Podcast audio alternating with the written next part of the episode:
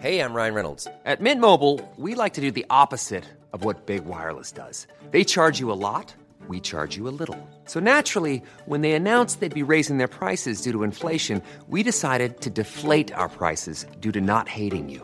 That's right. We're cutting the price of Mint Unlimited from $30 a month to just $15 a month. Give it a try at mintmobile.com slash switch. $45 upfront for three months plus taxes and fees. Promo rate for new customers for limited time. Unlimited more than 40 gigabytes per month. Slows. Full terms at mintmobile.com. Everyone knows therapy is great for solving problems, but getting therapy has its own problems too, like finding the right therapist, fitting into their schedule, and of course, the cost.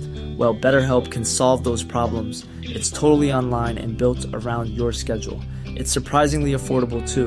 Connect with a credentialed therapist by phone, video, or online chat, all from the comfort of your home. Visit betterhelp.com to learn more and save 10% on your first month. That's BetterHelp, H E L P. Hey Dave. Yeah, Randy. Since we founded Bombus, we've always said our socks, underwear, and t shirts are super soft. Any new ideas? Maybe sublimely soft. Or disgustingly cozy. Wait, what? I got it. Bombus. Absurdly comfortable essentials for yourself and for those facing homelessness. Because one purchased equals one donated. Wow, did we just write an ad? Yes. Bombas. Big comfort for everyone. Go to bombas.com slash ACAST and use code ACAST for 20% off your first purchase.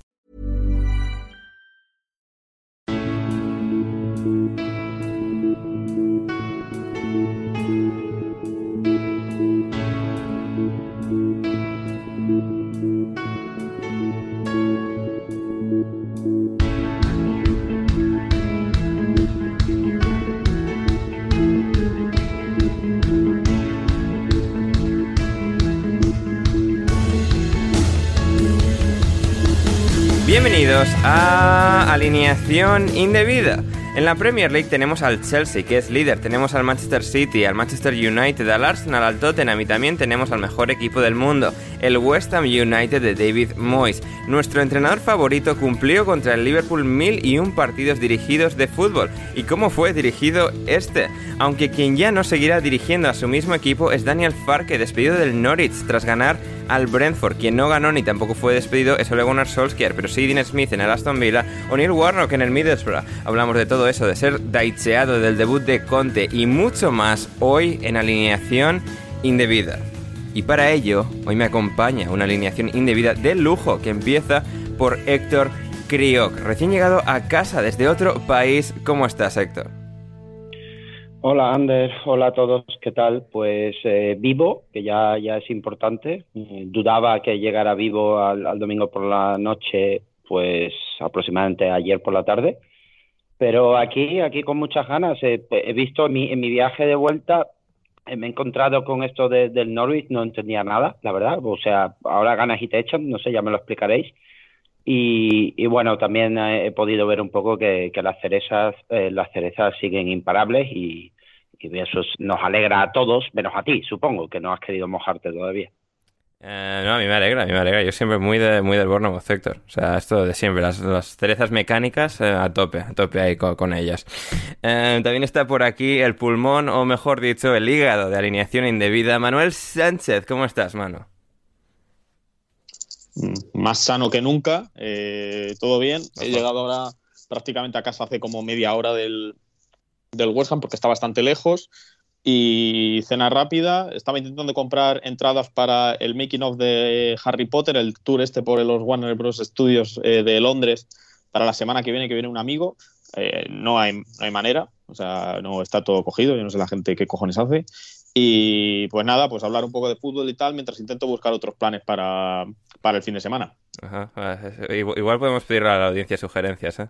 ¿Qué hacer en Londres? Pues sí. Manu con su Sí, amigo la semana que viene. Que como, solo llevo cuatro años aquí, la verdad es que se agradecería bastante que la gente me diera eh, pues opiniones de qué podría hacer. No lo digo de broma, yo me pongo muy nervioso cuando tengo que hospedar a gente Sí. y depende de mí el hacer movidas. Así que cualquier sugerencia se...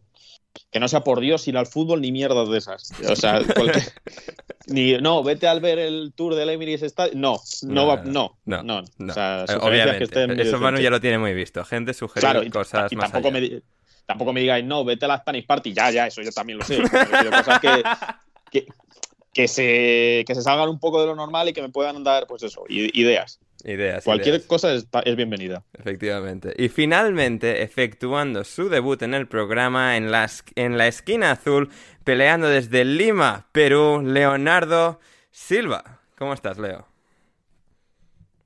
Hola, ¿qué tal, Ander? ¿Cómo estás? Eh, un gusto estar acá contigo, con Manu, con Héctor. Mira, he escuchado hablar a Manu y a Héctor de los viajes que han realizado, de cómo ha pasado su fin de semana, y me preocupé un poquito porque en realidad yo me he pasado siete horas viendo la UFC 268, he estado viendo fútbol, he estado y seguramente después de esto voy a ponerme a ver a los Rams, así que tengo un fin de semana bastante, bastante patético. Pero bueno, acá estamos eh, para hablar un poquito de fútbol y pasarla bien. Así es, así es, Leo. Eh, tenemos que tener un poquito de todo. O sea, Héctor ha cruzado fronteras internacionales, mano, o sea, estadios para adelante y para atrás. Y bueno, tú y yo pues estamos, o sea, manteniendo aquí el fuerte eh, bajo control. Así que eh, es importante esto. hoy está Leo, nuestro primer representante desde Perú, creo, Leo, que hemos tenido jamás. Hemos tenido Argentina, Colombia, Venezuela, Uruguay, pero primer peruano. ¿Cómo te sientes? Ojalá, ojalá, mira, esta en alineación indebida, esta debe ser la alineación más indebida que has puesto. Sí, Yo creo que de aquí no, no, hay, no hay forma de superar esto, estoy contento y vamos a ver qué tal. Vamos a ver qué tal, así es. Eh, y antes de entrar con el partido del West Ham Liverpool, Esteban, para Manu, otro fin de Premier, mejor y peor cosa que has visto. Mm, mm, mm, lo mejor el gol de Origi, claro. Claro. Y lo peor, lo peor que he visto hoy. Bueno, hoy o este fin de semana. Sí. Uf, la defensa del Manchester United, seguramente, ¿no? Por ejemplo, por ejemplo. Sí, sí, sí, Diría, diría, diría que sí, venga, sí. Tiramos por la. Sí, venga. Sí, sí, sí, totalmente. Eh, porque sí, porque sí, lo del United es trágico, pero antes vamos con lo mejor que ha visto Mano este fin de semana, el gol de Origi y la victoria del West Ham por tres goles a dos sobre el Liverpool partidazo para cerrar la jornada y mandarnos al parón de selecciones.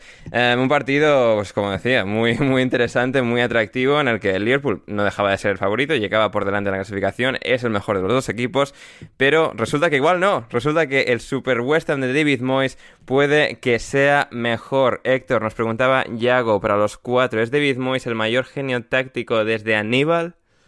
Eh, sin duda. Eh, has dicho que el Liverpool es mejor equipo, los datos dicen lo contrario ahora mismo. lo cual... Sí, a ver, lo era, lo era en su momento, pero ya ha dejado de serlo. Actualízate, Ander, actualízate.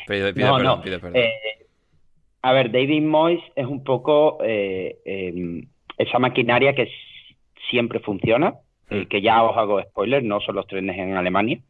Em, es una maquinaria que siempre funciona y coge eh, prácticamente cualquier equipo, menos el Manchester United, porque no le dieron tiempo. Y menos el Sunderland y menos la Real, donde tampoco le dieron tiempo en ninguno de los sitios. bueno, pero la Real. claro, él tiene que tener el objetivo. Yo creo que San Sebastián fue por otras cosas, pero bueno, habría que preguntar. Eh, no, bueno, que los hace un equipo muy muy regular y, eso es lo que consigue ahora mismo. Yo yo estaba mirando la plantilla del West Ham y sigo sorprendido que en mi opinión, no tienen ningún delantero y aún así meten tres goles, no sé cuántos balones parados llevan desde que desde que llegó Moy, se le ha ido creo que por encima de 30 o algo así. Y al final el equipo es lo suficientemente eh, estable y sólido como para superar al Liverpool, que lo que había demostrado en, las últimas semanas es que parecía que había vuelto al, Liverpool que, que fue una apisonadora hace dos temporadas. Así es, así es, ¿no? Y el, el, West Ham tiene exactamente eso que comenta Héctor, no tiene un delantero como tal, más allá de Miguel Antonio, que se ha convertido en eso, pero es que el Everton, su Everton, es decir, el West Ham no lo tiene, su Everton de los 10 años que estuvo ahí tampoco lo tuvo nunca, entre Tim Cahill, Víctor Anicheve, Luis Saja, o sea, ahí no había nadie, nadie realmente bueno, bueno, y, ahí que tuvo éxito durante todos esos años, como lo está teniendo ahora en West Ham.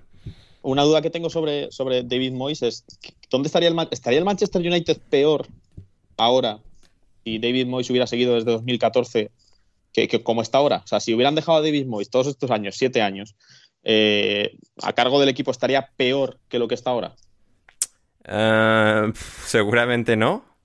O sea... y, habrá, ganado probablemente más, aunque sea solo por estadística, ¿no? Sí, sí, sí, alguna, alguna copa, alguna Premier, ya que solo sea por la estabilidad que hubiese habido de siete años de Moyes. Leo, ¿qué opinas? A ver, lo, que pasa es que creo que creo que estamos un poquito infravalorando lo que hizo en el pasado Ole Gunnar. creo que eh, el hecho de que podamos ahora hablar de un Manchester United que puede dar el salto se debe principalmente al trabajo de Solskjaer. Después de ese terrible paso de Mourinho, creo que hay, hay un mérito que hay que reconocer, pero claramente el momento, la actualidad, no lo va a permitir, pero luego de que lo despidan, porque creo que lo tienen que despedir, eh, la retrospectiva nos va a permitir analizar eso con mayor detalle y, hmm. vamos a tener que concluir que su paso fue positivo. lo ha puesto en un lugar eh, interesante para dar el salto al United. Hmm. Bueno, eh, vamos a llegar al United, pero bueno, esto en realidad es el análisis del West Ham Liverpool. Mano, tú que has lo, has vivido ahí en, vivo y en directo, sintiendo el fervor de la gente. ¿Cómo ha sido? ¿Cómo ha sido el partido, la victoria tan impresionante del West Ham? Pues ha estado, ha estado, ha estado bien porque porque es verdad que les ha beneficiado mucho el hecho de empezar ganando en el minuto 4, con ese gol olímpico, gol en propia puerta de, de Allison. Yo pensaba que había posibilidades de que lo, de que lo anularan por, porque hubieran tocado al brasileño, pero lo que, lo que estaba revisando el VAR era que, hubiera, que hubiera una mano de, de Obona.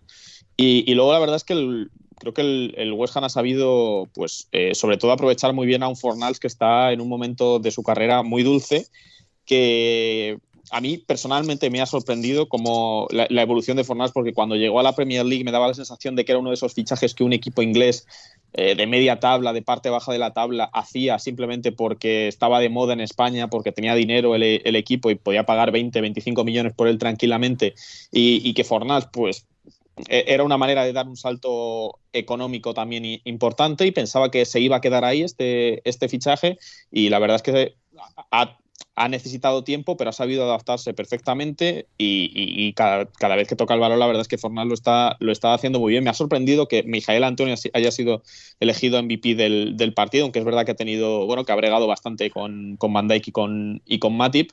Y sobre todo, esa, creo que lo que cambia el partido es esa jugada de, Bowen cómo, arranca después de que robe la pelota, eh, después de que roben la pelota en, a Mané en campo, en campo contrario, como entre él y Fornals eh, sacan la jugada adelante, cómo tira un desmarque Mijail Antonio hacia un lado, cómo Fornals se queda solo por el, por el centro y luego, aunque es verdad que la pega fatal el español, eh, Alison falla un pelín y, a partir de ahí, pues una vez más las jugadas de estrategia del, del, West Ham. Otra vez, dos goles a balón parado, sigue siendo el West Ham el equipo que más goles marca a balón parado de las últimas dos temporadas, más que el resto, y sigue ampliando la diferencia y han conseguido una victoria que parecía que se les, ha, se les ha, complicado al final con el gol de Origi y luego ha tenido Mané una muy muy buena de cabeza cuando justo momento entrábamos al descanso, al, descuento, pero han sabido aguantar y estamos hablando de un West Ham que ahora mismo es tercero, que tiene los mismos puntos que el Manchester City y, y que pues puede soñar, ¿por qué no?, con meterse en la Champions League y que además pues también estamos hablando de un West Ham que, está a la espera de que entre más capital económico en él con la compra del o con, la, parte de, la compra del accionariado por parte del accionariado por parte del, de este empresario de este empresario checo Kretinsky si no me equivoco. el, señor Cretino sí sí sí. Claro es que claro con ese nombre no se me era, era más o menos sencillo aprendérmelo Así es, así es. Em, Leo, con el Western, claro, sucede que yo de alguna forma esperaba que este año se mantuviesen más o menos, pero que hubiese un pequeño retroceso respecto a lo que consiguieron la temporada pasada. Además, añadiendo el factor de, la Europa League, que tanta factura suele pasar a equipos de mitad de tabla. Aquí no está siendo el caso en absoluto. Han dado un paso hacia adelante. Son un equipo mejor que el año pasado, más coordinado todavía, con los jugadores más evolucionados, más potenciados más crecidos, digamos, y, es que están dando una imagen absolutamente brillante. Y es que definitivamente creo que hemos visto la gran consagración mediática de David Moyes y de un equipo escandalosamente bueno.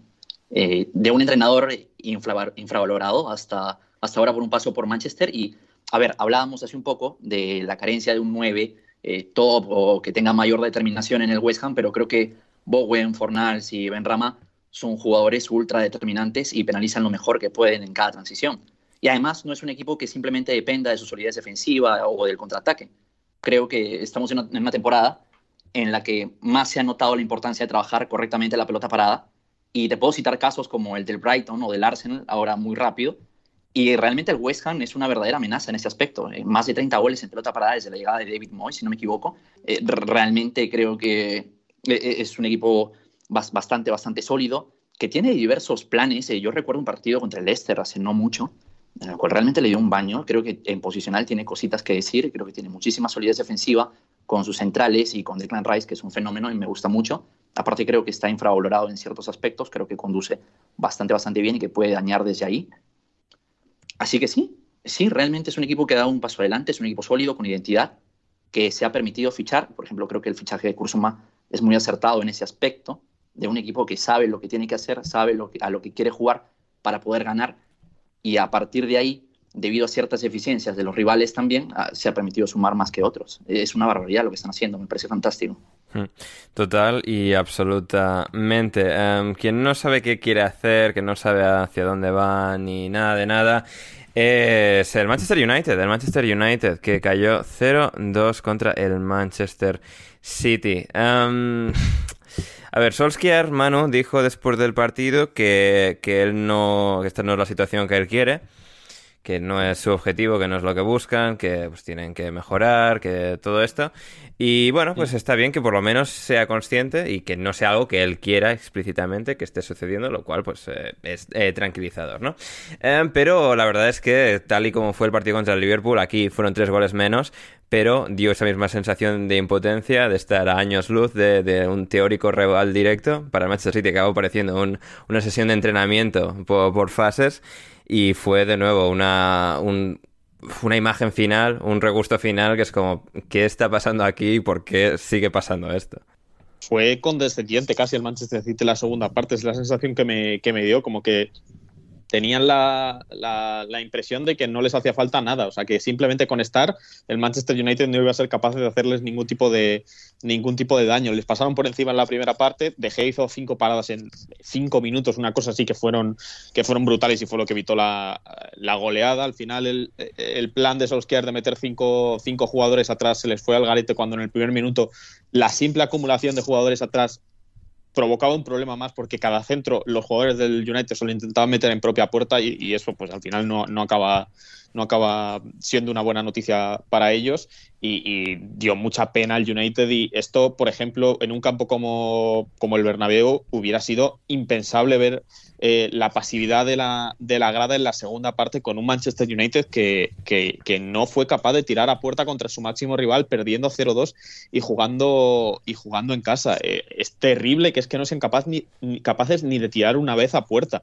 Y, y, lo peor, y, por es, de, de algún modo, es que la derrota fue lo suficientemente dura como para que se vuelva a criticar a, a Solskjaer y al Manchester United y a toda esta estructura, pero no lo suficientemente dura como la, que, como la del Liverpool, como para que de verdad tengan que tomar una decisión de, acabar con la carrera de, de Solskjaer en el Manchester United. Y ahora tienen el verdadero problema, que yo no veo una solución nada fácil, que es que no hay ningún entrenador de primerísimo nivel que esté dispuesto a venir en este momento de la temporada y que esté libre, porque las opciones ya son prácticamente, no sé, o sea, el otro día de verdad que el sábado yo tenía dudas de quién puede venir al Manchester United de verdad a coger las riendas del equipo si, el, si, si definitivamente consiguen echar a Solskjaer.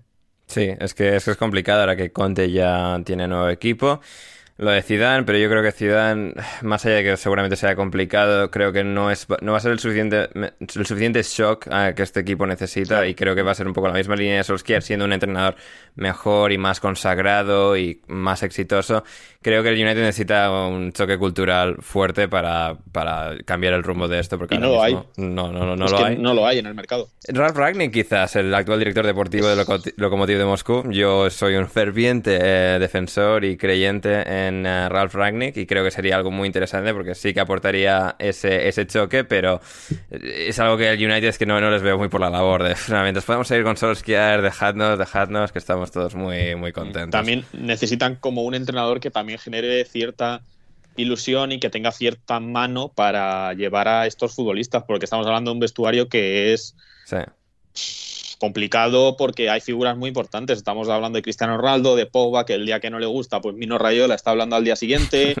Eh, es muy complicado llevar ese vestuario y si traes a un, eh, que se me entienda, eh, segunda espada como, como Rami, que, que, que ganó la, ganó la Bundesliga con el Leipzig hace cinco años. No, no, no, fue, o sea, entró en Champions. No, una liga no tiene, o sea, tiene unas semifinales de Champions con el Schalke, tiene grandes actuaciones en Bundesliga con Hoffenheim y Leipzig, pero no, no, tiene un título como tal y sí que, a pesar de ser una de las grandes mentes influyentes citados por grandes entrenadores como Klopp y Tuchel y demás, no tiene ese palmarés directo que puedas decir, no, este, este tío es, es uno de los mejores de la historia o ha conseguido X y tal cosa, ¿no? Pero... Sí, perdón, subió, subió a la Bundesliga, se me ha ido la cabeza completamente. Subió a la Bundesliga con el Leipzig, sí. Sí, efectivamente, con el Leipzig y con el Hoffenheim previamente. Um, Héctor, eh, no sé, Barney Roney resumía esto como eh, Zombie Ball en, eh, en, el Manchester United. Preguntaba a James Taylor de ESPN también. ¿El Manchester United entrena durante la semana o la temporada es simplemente una enorme gran sesión de freestyle? Pues cuando los, los ves defender, y ya no solo hoy, en, en, en todos los partidos en general, te preguntas si, si, si lo entrenan. Yo a lo mejor es una cosa mía. Yo tengo fijación por el mejor central inglés, eh, Harry Maguire. Está en todas las fotos de todos los goles que he visto en las últimas seis semanas. Pero, pero, le grita a Shaw para decirle a Shaw que ha sido culpa de él. Es, vale, sí, no se ha metido el gol en propias, es el único que a lo mejor, pero si, si veis ese gol, él está completamente fuera de posición. Es, es, es una, no sé, no entiendo. ¿Cómo puede echarle la culpa a los demás? Y claro, si juntas a Maguire con Pogba, con Cristiano Ronaldo, que están jugando prácticamente con cinco. Es, así, así es normal que te metan goles todas las semanas. Eh, no sé, lo que, lo que estabais contando en los entrenadores, la única idea que se me viene, pero parece que lleva más tiempo jubilado que, Harry Redknapp, sería eh, Laurent Blanc, pero la verdad es que no sé qué es de su vida. No, está, está dirigiendo en Qatar, se enfrentó el otro día a Xavi con James en el equipo, uh, está en el Al Rayyan, así que, no sé. No, pues, pues si en Qatar se vive también, imagino que no, no querrá ir a Inglaterra. Sí, sí, sí. Hombre, más libertades en Qatar tiene seguro, como bien nos ha explicado Xavi Hernández. Um, Leo, en cuanto al City, decía nuestro buen amigo Bruno Alemán, el actual Man City con un De Bruyne en plena forma sería un rodillo, no está ni al 70% de sus posibilidades. Y sí que da esa sensación, y eh, también eh, a raíz de lo que comentaba Mano, de que en la segunda parte simplemente, no sé, decidieron que tampoco había que hacer sangre, quizás porque, bueno, si, los mantenemos en dos, igual no echan a Solskjaer y un rival que nos quitamos de en medio, ¿no? En la lucha en la parte alta de, la Premier. No sé, sin líneas generales, un City que, bueno, tiene sus pequeñas dudas de vez en cuando, pero aquí demostró que está claramente por delante de, su rival ciudadano. Es que no, no, debería haber dudas respecto a ello. Yo creo que el Manchester City tiene mucho mejor plantilla que el Manchester United y creo que tiene un entrenador de élite, cosa que el Manchester United no tiene.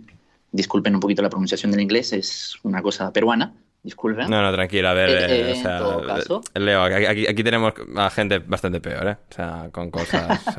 no, no, voy, no, voy, a mencionar nombres, pero sabemos a quién nos nombres no, nombres no, nombres, no. Definitivamente creo que es un equipo que, aparte, ha dado un salto de calidad por el jugador que han incorporado. La temporada pasada de Bernardo Silva, en mi opinión, no fue la más positiva de todas.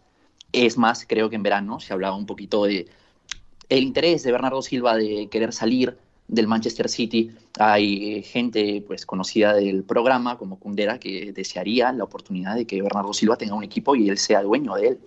Eh, creo que el salto de calidad de Bernardo Silva es realmente importante. Creo que si hubiese un premio como en la NBA del jugador más mejorado, debería ser para Bernardo Silva, que eh, es uno de los mejores jugadores que hay en la Premier definitivamente creo que el Manchester City ha castigado sobre todo a Juan Bisaca, una vez más el especialista defensivo que no sabía defender, como diría eh, Gonzalo Carol. Hmm. Y bueno, eh, respecto a lo que comentaban acerca del entrenador eh, del Manchester United, quiero aprovechar para ¿Tienes una idea también, Leo, en esta tormenta de ideas? Sí, la verdad es que sí, porque creo que fue Iraola el que hace poco dijo que los jugadores lo que más quieren no es libertad, sino hacer exactamente qué es lo, sino saber exactamente qué es lo que tienen que hacer a cada momento. Y en ese sentido, creo que la plantilla del Manchester United. También te digo que Iraola no, no, ha entrenado a Pogba y a Cristiano. ¿eh? Eh, sí, pero salvo tres jugadores que son de élite, eh, Cristiano, Pogba y Bruno Fernández. Muy panenquita, ¿eh? Y, y si, me, si, me apuras, Jadon Sancho, no, necesitan ese apoyo de su entrenador. Jugadores como Fred, como Obi-Wan Bisaka, como McTominay, como Shaw, necesitan la pizarra, necesitan indicaciones. Estoy cada vez más convencido de que de, si acertasen con el nuevo entrenador, sucedería algo muy similar a lo que sucedió con el Chelsea, de pasando de Lampard a Tuchel, que de la noche a la mañana sabían defender como uno de los mejores equipos del último lustro. Eh, lo que yo creo es que necesitan un entrenador, creo que hace poco en The Athletic salía que eh, prácticamente el trabajo para aprender a presionar o cómo presionar al rival era, bueno, pues este, tú que estás más cerca al balón, pues vas y corres y presionas. Y eso es lamentable en este, en este 2021, creo que como entrenador te deja muy mal parado, sobre todo cuando estás entrenando a gente como Cristiano Ronaldo, que eh, ha trabajado con, con la élite del fútbol. En ese sentido, a mí me parece que hay gente en el Manchester United, como Ed Woodward, que está de salida, que tiene miedo de asumir la decisión. No de despedir a Ole, yo creo que eso lo tiene claro todo el mundo, sino de contratar a su reemplazo. Todo el mundo sabe que a inicios del 2022 pues se va a ir. Y entre esa duda y ese temor han generado que quizás el principal candidato termine en el Tottenham con una peor plantilla y con expectativas mucho menores. Eh, ahora también creo que es un importante problema el conseguir ahora un entrenador para el Manchester United, pero creo que alguien que tenga idea de cómo entrenar a los jugadores normales del Manchester United, porque el problema no es cómo optimizas a Cristiano, cómo optimizas a Bruno Fernández, porque ellos no necesitan un sistema que los proteja. Los Fred, los Shaw, los Wan Bissaka, los McDominay, eh, sí lo necesitan, los Lindelof, por Dios, eh, Harry Maguire. Necesitan un entrenador que intervenga desde la pizarra más que un entrenador que sepa manejar egos, porque no creo que hay tantos como es el caso del, del Real Madrid con Zidane, por ejemplo. Sí, totalmente de acuerdo. Muy, muy buen análisis. Antes de cerrar con esto, veía en la retransmisión un dato que me llamó la atención y es que desde 2011 eh, nadie ha jugado más partidos de Premier League que David De Gea, que ha jugado 350 partidos de Premier seguido por Gilfis Sigurdsson con 318, que bueno, ya no hablamos de Gilfis. ya no juega por lo que sea. por lo que sea, no. Eh, ya le, han sucedido cosas, ya, ya no hablamos mucho de, Sigurdsson. Um, y luego está Hugo Lloris en tercer lugar, Kyle Walker en cuarto con 307, 308 Hugo Lloris y 305 ¿No está César Azpilicueta por ahí? Azpilicueta quinto Ah, con eso es, 305 claro. partidos, sí, sí, sí. Eh, mi Lloris Le, está le le ha- le perjudicado esta, esta última temporada. Si no estaría él, vamos, siempre ha estado en esa en la estadística de minutos jugados, casi siempre ha estado el de los primeros. Pero Sí. claro, ahora con, con la explosión de Rick James es verdad que ha bajado un poquito los minutos. Sí, pero bueno, lo que es jugadores de campo, si quitas a De Gea y Lloris, es tercero y Sigurdsson sí. ya no va a ser rival, así que es entre él y Walker. Así que va, va a ser interesante. Oye, yo tengo una pregunta dígame. acerca de De Gea, Ander, discúlpame, Sí. eh, para todos. Este, ¿en, qué, ¿En qué posición, eh, colocando así como un tier maker, lo que quieras, Ujú. ¿Dónde ponemos a De Gea en los porteros de la Premier y en los porteros del mundo? Porque eh, para muy bien. Actualmente, ¿no? O sea, porque yo Sí, considero claro. a De Gea como uno de los mejores para balones de la historia del fútbol en su pico, pero ya no está en su pico. Y hace tiempo que no lo está. O sea, eh, tocó el cielo en aquel Arsenal-Manchester United en el que hizo 300 paradas en un Oh, partido. no. Y, y desde entonces ha ido decreciendo y ahora mismo uf, que en la Premier es que no le considero ni en... eh, ahora mismo en cuanto, digamos, estado de forma, carrera y tal, o sea, sigue teniendo una carrera enorme de lo que ha, con- lo que ha sido y jugador del Manchester United, mejor jugador del equipo varios años seguidos, pero no, ahora mismo te pongo a Alisson por delante, a Mendy por delante, um, a Ederson seguramente por, por estado de forma. a- Ederson, fíjate que no lo tengo muy claro, porque Ederson. No, a ver, Ederson sí que... A ver, muchas veces sí. me parece que es más la defensa, sobre todo en esta última temporada y media, que, que el propio Ederson. Le recuerdo muy pocas paradas como impresionantes a Ederson. No sé, igual es sensación mía. No, no, estoy que de acuerdo. Ederson, Ederson tiene otras cosas, de sacar el balón, de generar Hmm. eh, ahí, pero no sé, Ederson como que destaca menos. Sí, no, no, dest- destaca obviamente menos. O sea, al final creo que no comete quizás los errores que pues, Gea ha cometido en las últimas semanas, por ejemplo, que De Gea es- al final tiene muchos picos y valles, es un poco lo que le pasa. No sé, supongo que estaría como, yo que sé, un segundo nivel ahí de, de porteros. Temi Martínez, por supuesto, también, ahí conjunto a los otros mencionados. Eh, sería complicado, pero... pero... También creo que le ha, le ha- le ha perjudicado mucho el nivel del equipo en general, Sí. tanto Sí, anímicamente como a la hora de que lo que te llegan y tal. Hmm. Pero, pero sí, obviamente, pues es un portero que, pues que creo que como resultado de todo, pues ha pegado un bajón al respecto a lo que es, a lo que fue, incluso lo que podría ser. Hmm, Creo que en es. un equipo que fuera mejor, eh, que defendiera mejor y, y al que le fueran mejor las cosas, De Gea luciría, luciría aún más.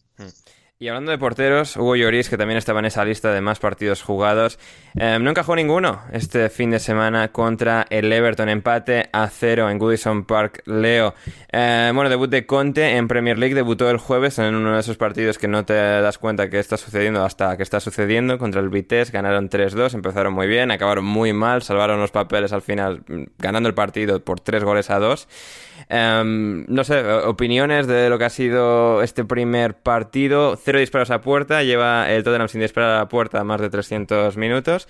Em, aquí una al paro de los Chelsea, que técnicamente no cuenta, no computa como disparo a puerta. En líneas generales hemos visto una defensa más sólida, Conte pues tratando de construir, digamos, de abajo arriba, tratando de que, bueno, de que no se les vaya tanto la olla en defensa, de que solidifiquen ahí, y a partir de ahí construir un Everton que tampoco está muy allá, pues tampoco ha capitalizado. Em, ¿qué, ¿Qué te ha parecido? Bueno, definitivamente es un debut en Premier complicado, no es precisamente lo que uno espera cuando un entrenador de esa categoría debuta con un club tan importante como el Tottenham. Eh, definitivamente ha sido un partido flojito del Tottenham, se lo remates al arco, ya te dice algo. Pero eh, creo que hay razones para creer en que puede crecer. creo que la línea de tres le ha permitido trabajar lo que siempre ha trabajado Antonio Conte muy bien, que es la salida. Creo que esa salida de balón y el trabajo que puedan hacer sus tres centrales va a suplir de manera correcta la poca creatividad que te puede otorgar su doble pivote con eh, el titán danés y con Skip. Definitivamente creo que ha sido muy poco tiempo el que he tenido para trabajar. El, trabajo es un fierro caliente porque necesitas resultados urgentemente. Pero creo que está en el camino debido a que Conte puede añadirle esa línea de tres, salida, verticalidad que puede castigar muy bien Harry Kane, Son y Moura, que al parecer es la apuesta, que creo que es la apuesta lógica de cualquier entrenador que llegue al Tottenham. Son tres jugadores top, principalmente el coreano y, Harry Kane. No sí, bueno, ninguna novedad tampoco. Sí. Pero, eh, a ver, eh, son jugadores que pueden dañar por dentro, principalmente Moura. Yo creo que está infravalorado su labor entre líneas. Creo que se puede mover muy bien. Castiga ahí. Harry Kane también eh, sabe proyectar muy bien a Heung-Min que es un definidor espectacular. Yo creo que tienen calidad. Yo creo que tienen un entrenador que les va a dar eh, un sustento táctico para poder crecer. Debut complicado, sí, contra un rival complicado también pero vamos a ver qué pasa. Yo creo que van a crecer. Yo creo que son el segundo o tercer favorito a clasificar a Champions League. Mm, fantástico. Lander nos decía en nuestro server de Discord que podéis uniros desde un euro a un dólar al mes en patreon.com barra alineación indebida. Vais ahí, os suscribís, entráis a Discord y podéis comentar vuestra vida y el fútbol y lo que queráis con nosotros durante toda la semana que estamos ahí siempre de, charleta. Eh, y nos decía en Discord, Lander, para quien haya visto el Benitector contra, contra la Conteneta, Em, punto uno, Holgate toca la pelota. De vergüenza esa roja, ¿eh, Moro? Em, Leo, opinión sobre eso. Eh, hace un momento, este, el bueno de Manu, pues eh, me acusó de panenquita. Sí. Y déjame decirte que. No, no, a ti no, a ti no. bueno, es verdad que la gente que. O sea, me, yo es que tengo la sensación de que el Rayo es un poco el equipo panenquita de España, ¿no? o sea, que cada vez que sube a primera, todo el mundo como que se monta en ese barco, entonces. Sí. Sí, no sé, las menciones a Iraola me parecen un poco eso, para inquitas. Ya, pero no lo voy a negar, no lo voy a negar, yo soy escuela de Ecos el Balón y en ese sentido, eh, déjame decirte que soy medio cagón con estas cosas de cuestiones arbitrales. No me gusta eh, realmente hablar de ese tema. Vaya por Lo siento, amigo. ¿Cuánto, daño, ¿Cuánto daño ha hecho Miguel Quintana? Madre mía. ¿Cuánto, daño han hecho Abel Rojas, Alejandro Arroyo y Miguel Quintana al fútbol? Es cierto. Discúlpame. ¿Quién ha hecho la pregunta? Lander, que además paga cada, cada mes. ¿eh? Leo. No, a ver, Lander es Lander, pero con otro. O sea, un alter ego le, ahí raro. Le, voy a decir esto, le voy a decir esto. En, en, en, en reemplazo. Lander, soy un cagón. Amigo, soy un cagón. Discúlpame. Lander es un cagón. Héctor, ¿tú has visto la jugada? No, pero puedo opinar, no, me A ver, es una entrada en la que, a ver, Holgate le da el balón claramente, pero claro, una vez el balón ha sido despejado, la inercia de la pierna le lleva a reventar a un jugador del Tottenham. Primero le sacan amarilla, porque en plan de, bueno, o sea, no quería hacerlo, pero luego ves la repetición así más en primer plano. A ver, la imagen no es buena y claro, ¿en qué punto dejas de haber tocado el balón primero y ya estás como cometiendo asesinato contra un jugador, ¿no? O sea... Bueno, eh, primero a qué jugador, eso es muy importante. ¿Verdad? ¿Quién ha sido el que le ha dado? Eh, no me acuerdo. Eh, es lo mismo hacérselo a Harry Winks que a Harry Kane. Sí, espera, a ver si te lo puedo mirar en un momento, el jugador al que le ha hecho la entrada, pero sí, o sea, ha sido... ¿Quién ha sido? ¿Quién ha sido? Pero bueno, de todas formas, Leo, te lo voy a poner aquí muy fácil. La mejor, fácil, la mejor forma de responder a esa pregunta es simplemente con una contrapregunta que nos lleve al bar. Y ya está, y ya, ya ha salido el paso con un sombrero de copa y todo perfecto. Sí, sí, sí, es verdad, es verdad. Ahí... Ok, ok, mira, mira, ya sabes que voy a tener que renunciar a mis principios y te voy a decir que claramente la, entrada de Holgate es criminal. Ah, y, ha sido a es criminal. y ha sido a Hoiber, además, que bueno, esto igual es eh, ah, es criminal. En algún momento a Hoiber le, iba, le iban a hacer lo que ha hecho lo que ha hecho tantas veces Hoiber a otros. En todo caso. Em, eso en primer lugar por parte de Lander y luego también de este partido. Pero sí que decía la otra jugada de que es un posible penalti sobre eh, sobre Richarlison de Lloris, que es que claro, es una cosa muy curiosa de estos como vacíos legales que se empiezan a, a, abrir con el proceso del VAR. Claro, pita el árbitro penalti, pero claro, hay como un penalti, pero Richarlison se levanta, sigue la jugada y el árbitro detiene la jugada para señalar el penalti. Lo que pasa es que, claro, como no había terminado la jugada, pues claro, ahí ya imposibilitas. O sea, ya le tienes que dar eh, el penalti al Everton, porque si no ya estás cargado una jugada de ataque del Everton que no, o sea, no tenías por qué haberte cargado, porque va el árbitro él mismo a revisar la jugada y decide que no hay penalti sobre Richarlison, sino que Lloris había tocado el balón en la entrada que le había hecho a Richarlison. Con lo cual, lo que ha hecho es, o sea, le quita el penalti que les había dado y encima la jugada de ataque que todavía estaba prosiguiendo. Lo cual, hermano, o sea, no es ideal. No, la verdad es que no. Muy bien. no, es, para nada ideal. No es para nada ideal. Lo que sí fue ideal fue la actuación del Southampton contra el Aston Villa el viernes por la noche. 1-0. 1-0. Gran partido. Este, este, es de los partidos que, o sea... Em, Siempre hay un partido por temporada que a mí me gusta por algún motivo extraño, que, de repente presto como atención clínica milimétrica y se convierte en mi partido favorito de la temporada. No sé si es este, pero es un candidato a ello. O sea, en temporadas pasadas me sucedió, pues yo qué sé, con un Crystal Palace Wolverhampton, me acuerdo, Wolverhampton Crystal Palace, temporada 2018-2019. Y aquí este Southampton Aston Villa me gustó mucho porque fue una demostración bastante clara, Leo, de que el Southampton está muy, muy, muy bien entrenado por parte de Ralph Hasenhutel. Y el Aston Villa no está mal entrenado. No quiero sugerir que Dean Smith no es un buen entrenador porque creo que sería faltarle a la verdad. Pero que aquí en el contraste y en la exigencia del nivel de la Premier League y de lo que marca un entrenador como Ralph Hasenhutel, además jugando como local, en este caso el Southampton, se vio que Hasenhutel está un paso por encima. Y a pesar de que el Aston Villa tiene mejores jugadores y más calidad en la plantilla porque la tiene respecto al Southampton, de hecho le quitó el Aston Villa al Southampton a su mejor jugador en verano, a pesar de que no fue de la partida en esta ocasión, como es Danny Inks, eh, Hasenhutel, es que demuestra semana tras semana el poder eh, neutralizar las lagunas que tienen, los fallos, la, falta de calidad. Y, hay partes en las que al final lo ves. El Southampton en ataque en la segunda parte le cuesta mucho, o sea, le falta esa chispa de calidad definitoria para ganar estos partidos. Pero aquí supo resistir muy bien. Cuando el Aston Villa empieza en la segunda parte a mejorar, a encontrar a mi buen día, mete a un tercer central, pasa una defensa de tres y consiguen secar a Aston Villa, que también se lesiona en mi buen día, pero aún así consiguen repeler totalmente a Aston Villa para la media hora restante y creo que es una actuación muy muy buena y me alegro que consiguiese una victoria porque de alguna forma puede reforzar em, al, eh, al, Southampton y, demostrar y justificar el gran partido que, han hecho. Leo. Es, eh, no, disculpa, es que tengo un problema aún con la experiencia, con la señal. No, no, no tranquilo, tranquilo, Leo. Me, da mucha ansiedad esos silencios porque pienso que la pregunta va para mí. joder, no estoy escuchando nada. Sí, sí, sí, sí, sí, O sea, uff, digo, espero que responda alguien porque la hemos liado. ¿eh? Lo que yo buscando si Sano Alardiz tiene equipo por si puede sonar para las Villa, o sea que imagínate. No, a ver, disculpen por ese segundo de suspenso, no se pongan mal, no se pongan nerviosos. Hay, hay un club que está definitivamente convencido de que está eh, con la persona correcta en el banquillo. Sí. Pero también es cierto, Vander, De, hecho, el Aston Villa tendría que haber intentado contratar a Hasenhutter al, al acabar el partido y llevárselo como se llevó a Danny Ings. O sea, tal cual. Posiblemente. Hmm. a mí me gustaría mucho ver a Hasenhutter en el Aston Villa. Yo creo o en el Manchester United. ¿Qué otro nombre me gustaría ver en el Aston Villa? ¿Quién? A Diego Martínez me gustaría verlo. Ah, mira, he, escuchado ese nombre esta tarde. Alguien lo ha sugerido para Aston Villa en Twitter. No recuerdo quién ha sido, pero mm, sería interesante claramente ese chico es pero, es, pero es imposible, ¿no? O sea, enti- en- lo entiendo, pero es imposible, ¿no? Que eso se dé. Hombre, no sé, a ver, entrenador así panenquita para equipo medio, o sea, el, Aston Villa va a pagar más que la mayoría de equipos medios en España. No sé. Ya, ya, Tiene una plantilla muy atractiva, además. Sí, pero que para que los dirigentes del Aston Villa en Birmingham digan, hostia, Diego Martínez, o sea, me parece como un salto tan grande que sean capaces de decir, ah, bueno, tal, y que no acaben fichando al mítico de siempre de aquí. O sea, no sé. Puede ojalá, ser. ¿eh? Pero ojalá, porque además otro técnico más español para tener más trabajo aquí, sí, por Dios. Por favor, y que el Newcastle al final firme a Emery. Que Dios, por culo. Sí, eso es. Joder.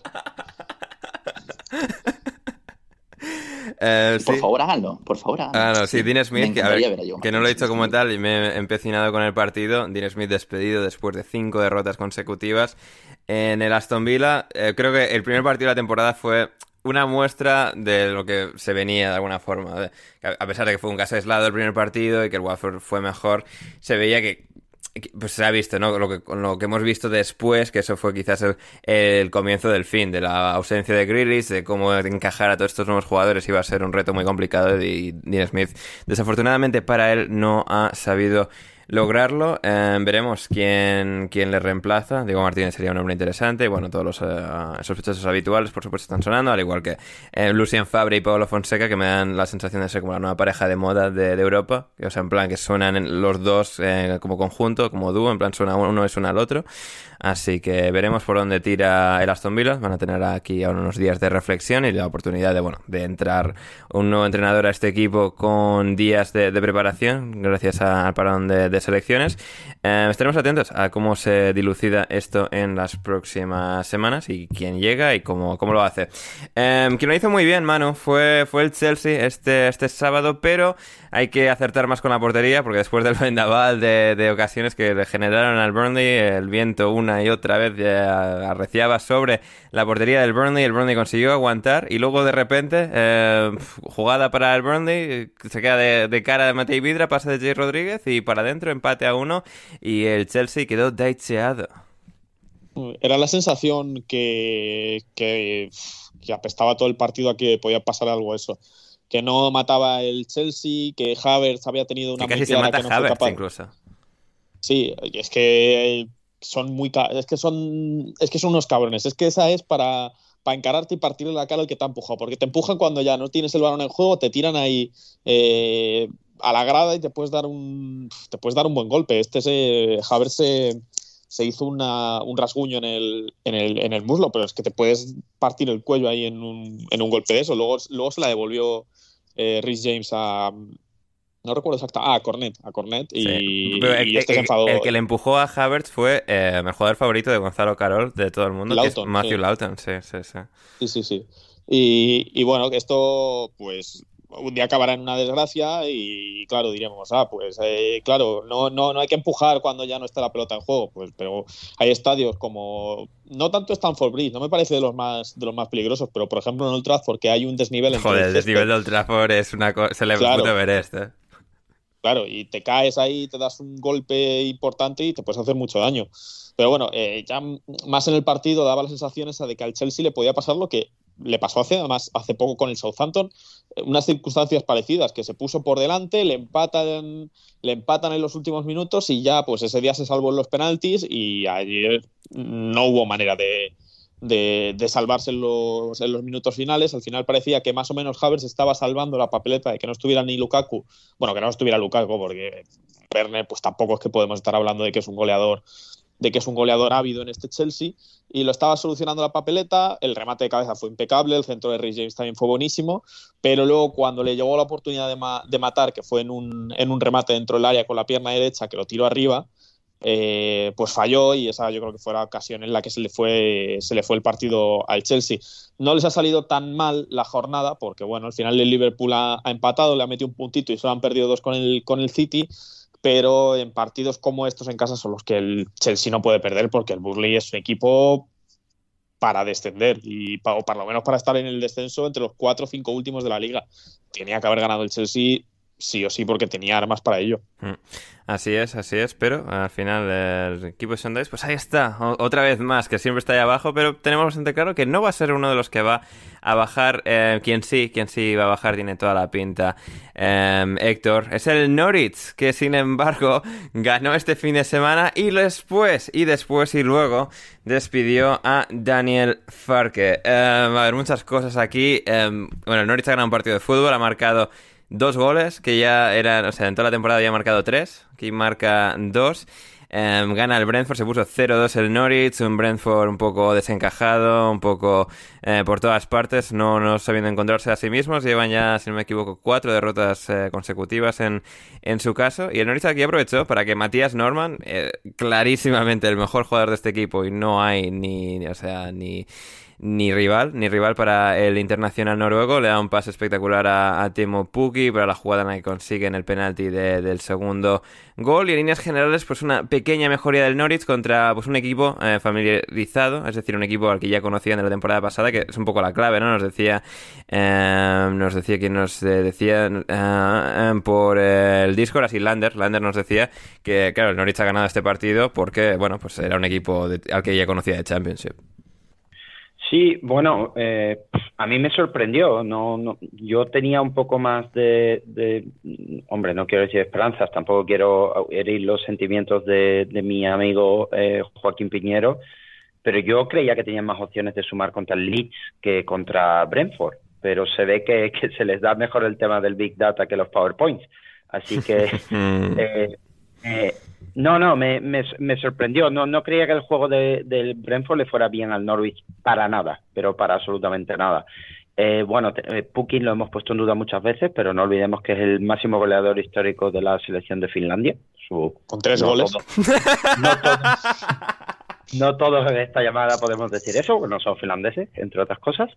Pero es sorprendente y no entiendo el hecho de, de que lo despidan ahora. La única mm, el único pensamiento que me puede venir a la cabeza es el tema del, del parón, pero, pero no, no, no tiene mucho sentido. El equipo gana antes del parón y, lo despides, no sé, no, no, no lo entiendo muy bien, la verdad. Según a ver a quién apunta, a ver si se traen a Tim Sherwood o algo divertido. Yo quiero entrenadores divertidos en la Premier League. ya, que estamos, ya que van a bajar, pues que traigan a alguien que, que por lo menos nos, nos dé unos chistes durante la semana. Eso, al Norwich, tampoco iba a notar mucho el actual a esto. Kuman estaría muy bien en el Norwich también. además, igual el Norwich hasta le paga, o sea que imagínate. Ya ves. iba a flipar. eh, me explicaba Michael Bailey, reportero del Norwich en The Athletic, un poco cómo ha sido el proceso de, despido de, de Farke, que sigue siendo una cosa un poco extraña y que tanto ensalzamos en la buena gestión del Norwich, esto ha sido un proceso muy extraño. La decisión ya estaba tomada el sábado por la mañana de que pasase lo que pasase, eh, Farke iba a ser despedido, lo cual yo creo que es la decisión correcta. Eh, el timing y el hecho de ganar de repente eh, es, muy extraño y es muy anticlimático, pero creo que es la mejor decisión que podían haber tomado en el sentido de que es que el equipo no, no respondía y los fichajes también a, muchos están fracasando y parte de eso seguramente haya que em, echar la culpa o em, dirigir las miradas hacia el departamento de, reclutamiento del Norwich que siempre ha destacado por bueno hacer un buen trabajo. Aquí de nuevo creo que han patinado con muchas de las incorporaciones Em, pero sí que con este equipo Farke no parecía ya conectar, no conseguir los resultados y al final pues es la decisión que han tomado. Sí que ha sido un poco extraño todo el proceso, como se explicaba, de, bueno, después de la derrota contra el Chelsea ya parecía bueno, que esto estaba ya al borde del colapso y ahí es cuando Stuart Weber, el director deportivo del equipo, había empezado a flotar la idea con el resto de, directivos y con los dos propietarios, la, máxima accionista del Norwich, Delia Smith, la Carlos Arguiñano de Reino Unido, básicamente. Eh, pues habían estado ahí debatiendo la idea, al final pues habían llegado a la conclusión, a la decisión de, prescindir de, Daniel Farke. Um, ese ha sido un poco el proceso y al final pues se ha dado que ha terminado con victoria, lo cual em, destacaba en Twitter Ali Maxwell, que, a ver, está ha sido algo bonito por parte del Norwich permitir que, que Daniel Farke se haya podido despedir del Norwich después de poder decir por última vez y de manera legítima que está tan tan orgulloso de los chavales, porque sí que es eh, cierto esto, Héctor, de Daniel Farke, que es una persona, o sea, incesantemente positiva, lo cual cuando estás perdiendo todo el rato, pues oye, al final es como, no sé, Daniel, o sea, pégales un grito, diles que son puta mierda o algo, porque esto no puede ser. Pero sí que ha sido algo muy llamativo que durante toda la adversidad, todos los problemas del equipo, hace dos temporadas y en esta, Farque siempre, ¿no? Que está muy orgulloso de los chavales, que lo intentan mucho. además tiene como, como este tono tan, tan vibrante, eso es algo muy, muy llamativo. Eh, al final ha, ha, llegado a su fin en Norwich después de una etapa eh, exitosísima en Championship, no así en Premier. ¿Alguna conclusión final? No, eh, es cierto, la, la, historia de Norwich en, sí misma con, con Farke es bonita. Eh, daría para más documentales que, que los 150.000 que tenemos por ahí. eh, pero, pero yo estoy seguro que él en Alemania, bueno, incluso en, en Inglaterra, en Alemania e Inglaterra, pues encontrará otra oportunidad eh, y, podrá aplicar un poco lo que ha aplicado en, en, Championship. Es cierto que, claro, que si fichas a todo el Werder Bremen que bajó la temporada pasada, pues lo ideal es que fiches al entrenador que estaba en el, en el Werder Bremen la temporada pasada y ya pues cierra el círculo y, y todos contentos. Luego lo despides, traes a Farke otra vez y asciendes, ya está. Sí, sí, sí. A, a, en Alemania sí que le veo en uno de estos equipos que están en segunda que quieren subir, porque he ido de subir a equipos bien, en plan Salke, Hamburgo, alguno de estos. Em, seguro que encajaría. Nos decía J. Lloret, em, em, suscriptor de Discord del programa. desde ya les dejo votando una consulta para el próximo podcast. No será que la directiva del Norwich quiere permanecer en este infinito bucle de ascenso, descenso y es por eso que despiden a Far apenas gana su primer partido. Es, posible. Uy, ojo, ojo que no, no nos vayamos a salvar ahora. ¿eh? Y, ya tenían planes hechos para la temporada que viene. En todo caso, en todo caso ha llegado a su fin como resumíamos. Y luego tuvimos también eh, bueno, a la misma hora, de hecho, tuvimos Chelsea, Brentford y Crystal Palace jugando a la misma hora de sábado por la tarde en Londres los tres y el Crystal Palace en este caso, a diferencia de Chelsea y Brentford, ganando su partido por 2 a 0 sobre el Wolverhampton Wanderers. Un nuevo partido, Leo, en el que el Crystal Palace lo hace maravillosamente bien, demuestra que está a un nivel de, juego de, de, jugadores absolutamente pletórico y extraordinario. Y aquí, pues con goles de, de Zaha y de Conor Gallagher, eh, el segundo en esa recta final del partido, demostrando que, que son un equipo de verdad y que, han venido aquí para, quedarse y hacer una muy buena temporada. Aparte, es un equipo muy, muy alegre, muy entretenido, en mi opinión. Creo que. Con tu opinión es correcta, Leo, puedo confirmar. con la gran cantidad de jugadores jóvenes que tiene. Aparte, eh, el buenísimo de Gonzalo Carol debe estar ahorita muy alegre y con el rendimiento de Conor Gallagher, la verdad. Yo, cuando empezó esta temporada, yo creí eh, que claramente iban a descender. Era un equipo que quería reconstruir, que quería volver a, a, reformarse, que quería cambiar su plantilla y que aparte estaba invirtiendo no, no tanto en, en fichajes eh, de jugadores que se puede decir que son consagrados, que pueden ayudarte a mantener la categoría, sino que estaban invirtiendo en unas grandes instalaciones para sus divisiones menores que son fantásticas. Hace poco vi las imágenes. Y tenía toda la duda, aparte con el tema de la contratación del entrenador, contratar a Patrick Vieira, que no era ni su primera ni su segunda opción. Aparte era un entrenador que venía con unas cuantas dudas. Eh, sin embargo, eh, este, este, resultado no me lo esperaba. Yo esperaba una derrota por parte del Crystal Palace. Eh, a mí me gusta mucho apostar. Y lo del Wolverhampton no, no lo vi venir no lo vi venir, no vi venir eh, eh, la participación de Wilfred Saja. Yo creí que era un jugador que ya se había dejado ir, creí que era un jugador que ya se había resignado a que esto era lo, que le tocaba. E, es curioso, creo que, o sea, por fin le estás viendo sonreír a Wilfred Zaha, que claro, Wilfred Zaha lleva los últimos tres años con cara de que odia absolutamente el hecho de que siga obligado a tener que jugar en el Crystal Palace de que no le han dejado marcharse y tal, de que podría estar un equipo mejor. Y ahora que por fin no todo depende de él, de que el equipo está más compensado, de que hay otros jugadores de ataque, Eduardo, Lise, Benteke a buen nivel, se le ve un poco más, un poco más entusiasmado con la idea de, de seguir jugando en este equipo. Y ojalá se mantenga así porque es un grandísimo jugador. Hace unos años tú preguntabas cuál es el mejor jugador de la Premier League fuera del Big Six. Lo recuerdo. Y decías, bueno, es Wilfred Zaha. Sí. Wilfred. Y, y, me da gusto porque era un jugador al que a mí me hubiese gustado tener en mi equipo. Y su situación era un tanto dramática, un poquito como el caso de Harry Kane, que pues que quería salir de su club pues por cuestiones económicas, por cuestiones de que no pueden pagarte el fichaje. no, no se va a dar y posiblemente nunca se dé.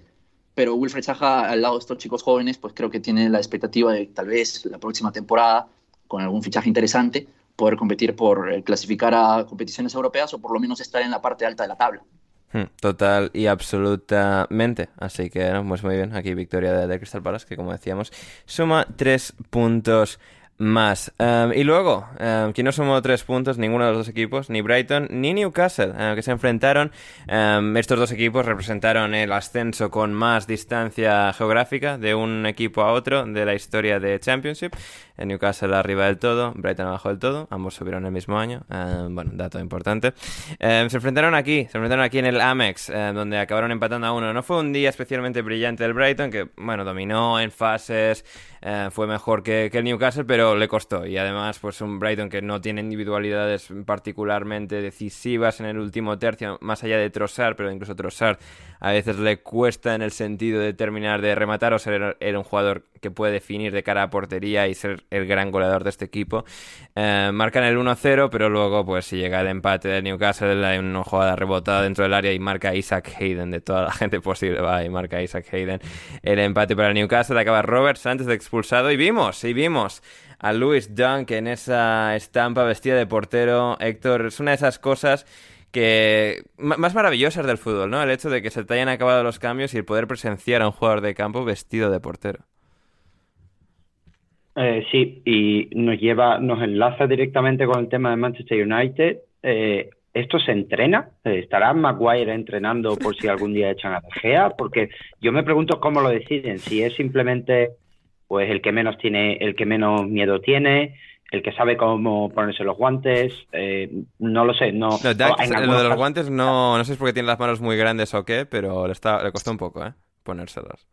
O, el, que tenga la mejor salida del balón, imagino, también. en el, Brighton seguramente, y, Dunk seguramente ah. sea el, jugador. Es decir, que más o menos combina con presencia, que es grande y tal, para cubrir portería, pero que tiene toque decente del balón, así que... No, y esto va directamente pues a su Wikipedia y a, mm. imagino, y yo si fuera él tendría una foto en, en la pared el día que estuve de portero, porque además no le marcaron, con lo cual... Portería pues, cero. Eh, no le tiraron siquiera, ¿no? Yo creo. Eh, no, no, a puerta no. Eh, pero bueno, Zamora, Zamora de la temporada en Premier, o sea, 100%. No, no, si cuenta, cuenta, claro. Porterías a cero. Claro. Mensaje Walker de Gea... hizo una en Champions. ¿Quién? Walker, ah, sí, Walker, sí, sí, es verdad. Eh, contra el Dinamo de Zagreb. No, fue en San Siro, contra el Atalanta. Eh, estaba jugando en San Siro. Sí. Joder, pues eso. Pues casi ves lo que yo decía. Exactamente. Em, y sí, pues eso. Un día pues esto, para, para, ambos equipos que más o menos ambos se llevaron un punto. Nada muy trágico, nada muy espléndido. Pero sí que tuvimos en la grada Héctor al futuro. Parece, porque esto no está confirmado y Emery tampoco estaba confirmado. ¿Y quién cojones sabe? Pero dijo, apunta a ser el nuevo entrenador del Newcastle United, Newcastle United, perdón. Um, estaba ahí sentado al lado de Amanda Stabley, parecían Heath Ledger y, Mary Kate Olsen. Um, porque claro, lo que sea, o sea, si alguien puede superar en Botox a las pobres gemelas Olsen, es la buena de Amanda Stabley. Um, y luego dijo, pues ahí él, atormentado, uh, con su cara y bueno, pues de de, circunstancia, que bueno, no, o sea, es una persona así que vive la vida muy intensamente. Em, no sé, opinión así general del de, ex entrenador del Bournemouth llegando al brillante nuevo proyecto de la Premier League llamado Newcastle United. Eh, bueno, primero espero que se confirme. Si no se confirma, Ander, tienes que mandar un email a Newcastle. Mañana a las 9 de la mañana lo tenéis. Me juego, vamos, seguro. O sea, ya verás. Bueno. Bueno, para empezar con ganas el lunes. Eh, periodismo deportivo, información. Eso es, eso es. Ya, verás. Eh, no, bueno, eh, a ver, dentro de las opciones que tienen, porque ya lo comentasteis el otro día que os, que os oí, no es fácil, ahora mismo no es una plaza que pudieras tener como hizo el Manchester City en su momento con Mancini, Pellegrini y estas cosas. Eh, un perfil que, les puede venir bien. A ver, Eddie lo hizo muy bien en el Bournemouth, desde muy, muy abajo. Lo que yo me cuesta mucho es ver al Newcastle jugar como jugaba el Bournemouth en su momento, con, la plantilla que tienen. espero que su primera decisión sea que Ryan Fraser se vaya, pues yo que sé, al C o a. si no acabaron muy bien en Bournemouth y por lo que sea, Ryan Fraser, jugador imprescindible de este Newcastle, no es. pues yo tiene aquí mi voto para que se vaya a jugar, no sé, a National League o algo así, o, a, o a Segunda de Escocia. Pero, pero no tiene, no tiene piezas muy al plan de juego que él suele tener. No veo yo a, a, a Jojo Shenby o a o a, a, ¿cómo es? A San Máxima San pasando Máxima. mucho el balón e intentando que el balón corra, la Ah, verdad. no, sí, Así sí, no. que tiene, tiene mucho, mucho trabajo y las piezas eh, no, no son las mejores, a ver, pero lo que, lo que yo sí veo desde el punto de vista de la carrera de Eddie Howe, si realmente esto es un, un paso interesante, no sé cómo, cómo de firme van a tener las manos en el Newcastle si no consiguen resultados rápidos, y con resultados rápidos me refiero a que no bajen a, a Championship la próxima temporada, que eso sería la, la broma del... Una maravilla, sí. Sí, sí, yo, vamos. Estamos soy muy todos en fan. el barco, ¿no? Sí. De- de Soy muy fan. A ver, a ver, es que a mí el problema, claro, el Newcastle a mí esto me han hecho una jugada rastrera porque claro, yo quiero mucho a Eddie Howe. Yo antes de contratar a Eddie Howe yo quería que el Newcastle bajase por, lo- por los loles. Ahora estoy, o sea, también, ahora estoy dividido porque A ver, a Tiene cara de buen tío, ¿eh? muy buen, muy buen Yo- tío, sí, sí, sí. Yo dejaría de ver por esto. Claro, yo, yo dejaría de ver por, por Eddie Howe, pero que baje. O sea, así, tal Sí, cual. sí. No, yo creo que, que es, es más que necesario por toda la broma esta de, Sí, de el club más rico del mundo. sí, sí, dicen. sí. No, es, es Que yo, necesario. yo- yo me sorprendí a mí mismo cuando, viendo al el Brighton Newcastle ayer, eh, le pitan el penalti por, por VAR al, al Brighton, marca Trossard y lo celebro. Y digo, pero bueno, digo, ¿qué pasa aquí? Digo, ¿por qué estoy celebrando yo esto? Que me debería dar igual. O sea, eh, ya por hijoputismo, por decir, Buah, que, que baje esta gente que va a ser la risa el año que viene con Cutiño en segunda división.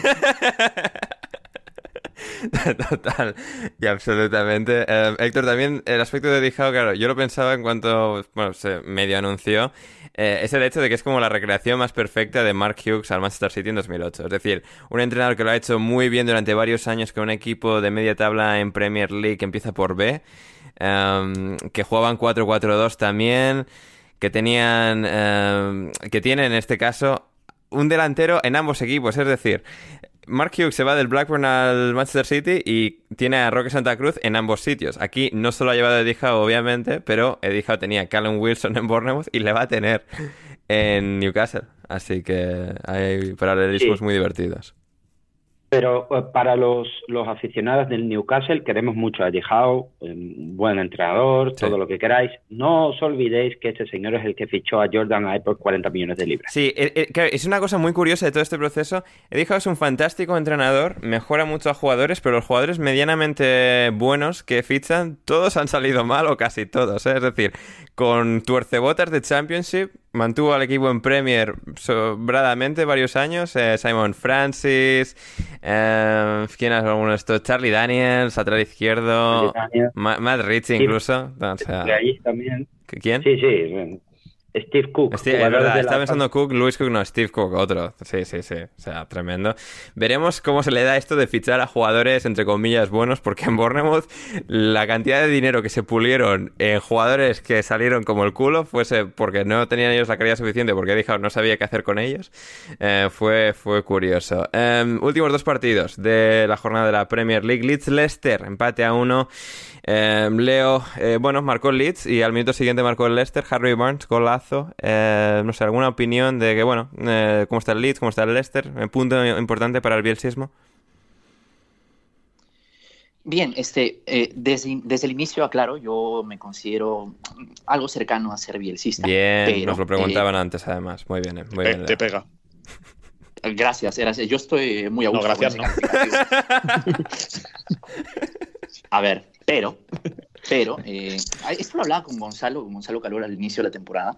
Me, me- me cuesta ver esta temporada de, de Bielsa. Eh, Me cuesta creer que esta temporada puede ser exitosa o buena en algún sentido. Eh, creo si, que si no desciende, la- estamos yo esto lo doy por exitazo, ¿eh? O sea, con que no baje. Eh, bueno, yo, a ver, quizás sí, quizás sí tuve otras expectativas con, re- considerando la temporada pasada, pero a ver, creo que es- esto puede terminar como terminan normalmente los proyectos con Bielsa, con discusiones con los dirigentes, con jugadores fundidos, con jugadores que ya no quieren dar eh, nada más por él. Ojalá no, ojalá no, porque creo que tiene derecho a, a terminar bien esta temporada, creo que les ha dado muchísimo. Pero, eh, ¿sabes algo? También me da la misma sensación con el Leicester. Creo que tal vez estamos en la última temporada de Rodgers en el Leicester. creo que e-, ese sí me pareció un proyecto un tantito estancado. Los resultados no se le están dando. Eh, las, las, sensaciones no son buenas. Eh, los fichajes que hicieron, por ejemplo, yo recuerdo eh, este, hace muy poco, pues los mercados de fichajes de Leicester era pues, lo mejor que podrían ser y, la verdad yo no siento que tengan muchísimo impacto, salvo el de Daka con ese, partido en el que anota creo cuatro goles. Me, me, cuesta ver el crecimiento de, de, los dos proyectos. Creo que son los dos proyectos que se han estancado más en esta temporada. Hmm, sí, sí, no sé si están de acuerdo. totalmente de acuerdo, totalmente de acuerdo. Creo, creo, creo que es un buen resumen de cómo están ahora mismo ambos. Yo diría que pase lo que pase al Leicester, le darían el año siguiente a Rodgers, porque después de casi clasificar a Champions dos años seguidos, bueno, has tenido un mal año y tal, creo que se confía en él como para mantenerle más allá. Eh, en todo caso, eh, será interesante de observar. Rafinha, como siempre, pegándole muy fuerte al balón, siendo bueno la única luz de, del Leeds en ataque, porque santo Dios, o sea, Bielsa, no sé, igual hay que trabajar estos automatismos ofensivos o no sé qué, porque está, está la cosa un poco malita, más allá de el agujero negro que son los goles a balón parado que, reciben, que no fue el caso hoy, pero normalmente al Leeds, o sea, correr en contra, gol en contra. Así que estaremos atentos. Y también estaremos atentos a la evolución del Arsenal. Leo, llegamos finalmente al Arsenal en el resumen de esta jornada de la Premier League. Tú como aficionado del Arsenal Gunner que eres, um, igual que Patricia, um, bueno, pues te tenemos aquí hoy para, hablar del Arsenal positivamente, positivamente porque han ganado 1-0 al Watford, a uno de sus grandes rivales por cercanía, ya que el Watford pues está al otro lado de la valla, en el campo de entrenamiento antiguo del Arsenal. El Arsenal tenía un campo de entrenamiento, se construyó uno nuevo al lado, se fue a ese, el antiguo se lo dejó al Watford. Así que esa es la historia de estos dos equipos que están ahí cerquita en el día a día em, y que en esta ocasión pues em, fue un partido competido en el que el Watford estuvo ahí, ahí, pero al final marcó la diferencia, una de las grandes diferencias, uno de los grandes diferenciadores de este Arsenal Leo, que es Emil Smith Rowe. Eh, mira, durante la semana, cuando pensaba en este partido, me parecía muy interesante porque esperaba ver un reto distinto para el Arsenal. Quería saber qué podía hacer Mikel con un equipo que claramente no lo iba a presionar y que estaba en realidad poco interesado en dejarlos correr y darles espacio, por ejemplo, a Emil Smith Rowe o a Bukayo Saka. Y así fue, y creo que fue la principal razón por la cual Emil no tuvo la suficiente comodidad en la primera mitad. Eh, es cierto, en la segunda mitad eh, logra hacer un muy buen partido y termina anotando el gol de la victoria, pero Ranieri puso un bloque muy bajo y con mucho jugador por dentro que no le permitió en ningún momento correr al Arsenal, no le permitió encontrar a la casa de entre líneas como estaba haciendo la solución en estos últimos partidos.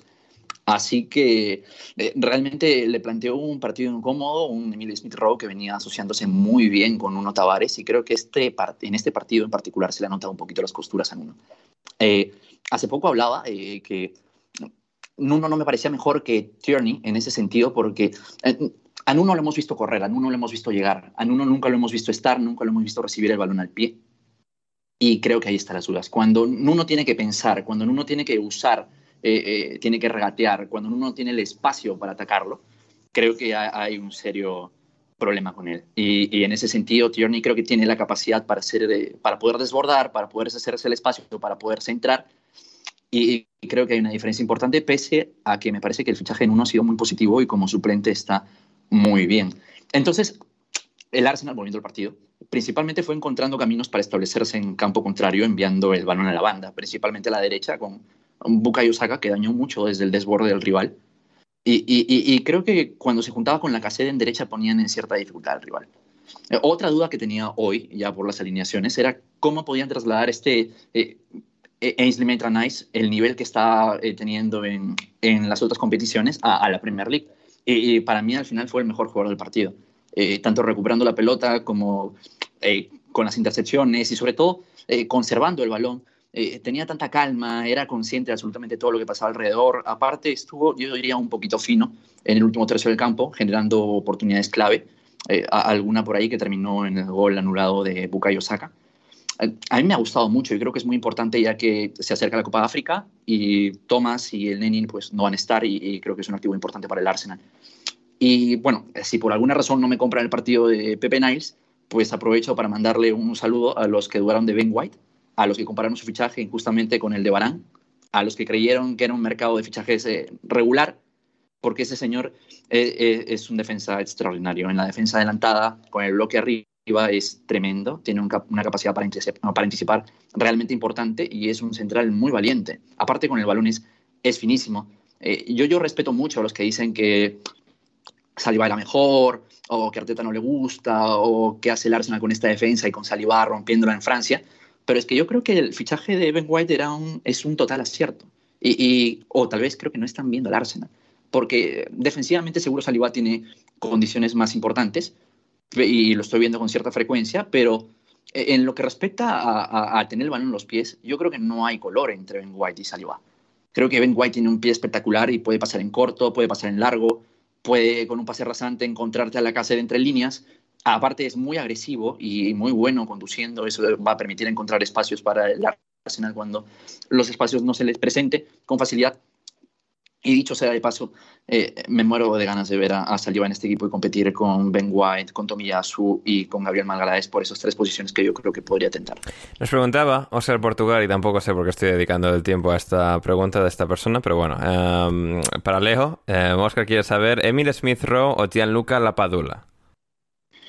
Bien, mira, eh, no, no, no, no, no quiero parecer un, un fan alocado, pero creo que Emil Smith Rowe tiene muchísimo, muchísimo talento y tiene eh, muchísimo que aportar y creo que lo podemos ver en Qatar haciendo cosas. Me quedo con, me quedo por supuesto con Emil Smith Rowe, pero valoro mucho a la Paula, lo quiero. Eh, bien, está bien eso, Leo, pero oye, por lo que sea, me parece una decisión correcta elegir a Emil Smith Rowe por delante de un delantero italiano de 37 años, eh, 31 años que juega en el Benevento. Cuidado. Sí. Ten cuidado, por favor, con lo que dices. Te lo pido. Te juega en el Benevento. Héctor. Anders, de todas formas, eh, esta pregunta hay que guardarla para dentro de 18 o 24 meses cuando Smith Rowe se vaya a jugar con Guardiola al City o algo así. Entonces lo volvemos a preguntar a ver, a ver qué opina. Me, me parece. Eh, yo, yo, yo, estoy muy cómodo con eso porque significa que me van a volver a llamar. y eso para ti es una buena noticia. Eh, bueno, ah, ya escuchaste cómo fue mi fin de semana, así que sí, esto viene bien. La verdad es que me alegro que, que por aquí, que, que, que, o sea, porque cuando habéis puesto lo de la Padula me parecía que pues era dentro de mi cultura futbolística como me parecía que igual era un poco ignorante preguntar quién cojones es este pavo, pero ya a, al buscarlo en Google ya me doy cuenta que no, que no es, o sea, que no es que, que sea bien? yo ignorante, sino que esto es Benevento, Serie B, Italia. Que eres una persona sana y normal. Está muy bien. Eso bueno, debatir, tienes, seis, debatir tienes lo de sana. seis apodos, por cierto, en, en, en, Wikipedia. Sir William Lapagol, el bambino de los Andes, el tanque inca y el chasqui. El bambino de los Andes es muy bueno. Sí. Es muy el bueno. tanque inca me gusta también. Y Lapagol, a ver, Sir William Ah. igual desentona. Claro, Sí, y la, sí, la sí. cosa con la Padula es que además de ser italiano, claro, se acaba de nacionalizar peruano en el último año, ¿verdad? Y ha jugado 13 partidos con la selección de Perú y ha marcado 3 goles. Eh, Es tremendo. No es nacionalizado, eh, per se, eh, su mamá es peruana, así que por ello eh, pues, tiene nacionalidad o un problema. No sé muy bien mucho de estas cosas legales, pero técnicamente tiene, tiene bastantes cosas de peruano. Bien, bien. Ha jugado en 87 equipos, por cierto. ¿eh? Hombre, como todo Ah, delantero italiano random, mano. O sea, esto es En el San Marino. Fútbol Club ha jugado, ¿eh? en el el San San Marino Marino Calcio, Club. sí, sí, sí, es verdad. Hostias, esto es terrible. ¿eh? Tremendo, tremendo. Em, pues eso. em, eh, Leo prefiere a Emil Smith Rowe. Pregunta final de Ser Gunner. Em, en el repaso a la Premier, Héctor, Javi de Ser Gunner, la cuenta Ser Gunner en Twitter, eh, nos pregunta si el Arsenal es candidato a ganar el título de la Premier League. Eh, no, Bien. absolutamente no. Efectivamente. Eh, diría que no. Ha, ha mejorado mucho cambiando a, a Tomiyasu y dejando a que Bellerín vaya a meterse goles en propia puerta con su bigote. Hoy contra Pero- Sevilla mismamente, ¿verdad? Sí, sí, un, un abrazo a Joaquín, que estará pues del mismo humor que yo ahora mismo. Eh, no, bueno, a ver, yo creo que no, yo creo que se queda un poco largo. Eh, Chelsea, City, Liverpool eh, siguen, eh, en mi opinión, bastante por encima de los demás. Eh, West Ham, a ver, a ver si aguanta. Eh, pero yo lo que sí veo es que el Arsenal este año, si, si continúa así, puede disfrutar de mirar a, al Manchester eh, United desde arriba y, luchar por entrar en Champions League, que en la época de Wenger, al que le mandamos un afectuoso saludo, eh, se daba como algo eh, fácil y ahora pues mm, no sé cómo no hay pancartas de Wengerín, no este año, pero el año anterior y el, y, el, y el otro también, porque la Champions League ha llegado a estar muy lejos del Arsenal y ahora por lo menos se puede tener la ilusión de, de pensar en, en volver a la competición. Ne- necesita el Arsenal eh, para ganar la Premier como pues un tour como el de Contador en 2007. O sea, que descalifiquen por dopaje a los siete que tiene por delante. O sea, es lo que necesita el, el Arsenal. Sí, sí, sí. También es curioso, ¿no? En plan, descalifica a los siete que están por delante y luego Contador, o sea, acaba en carnicerías de Irún y tal.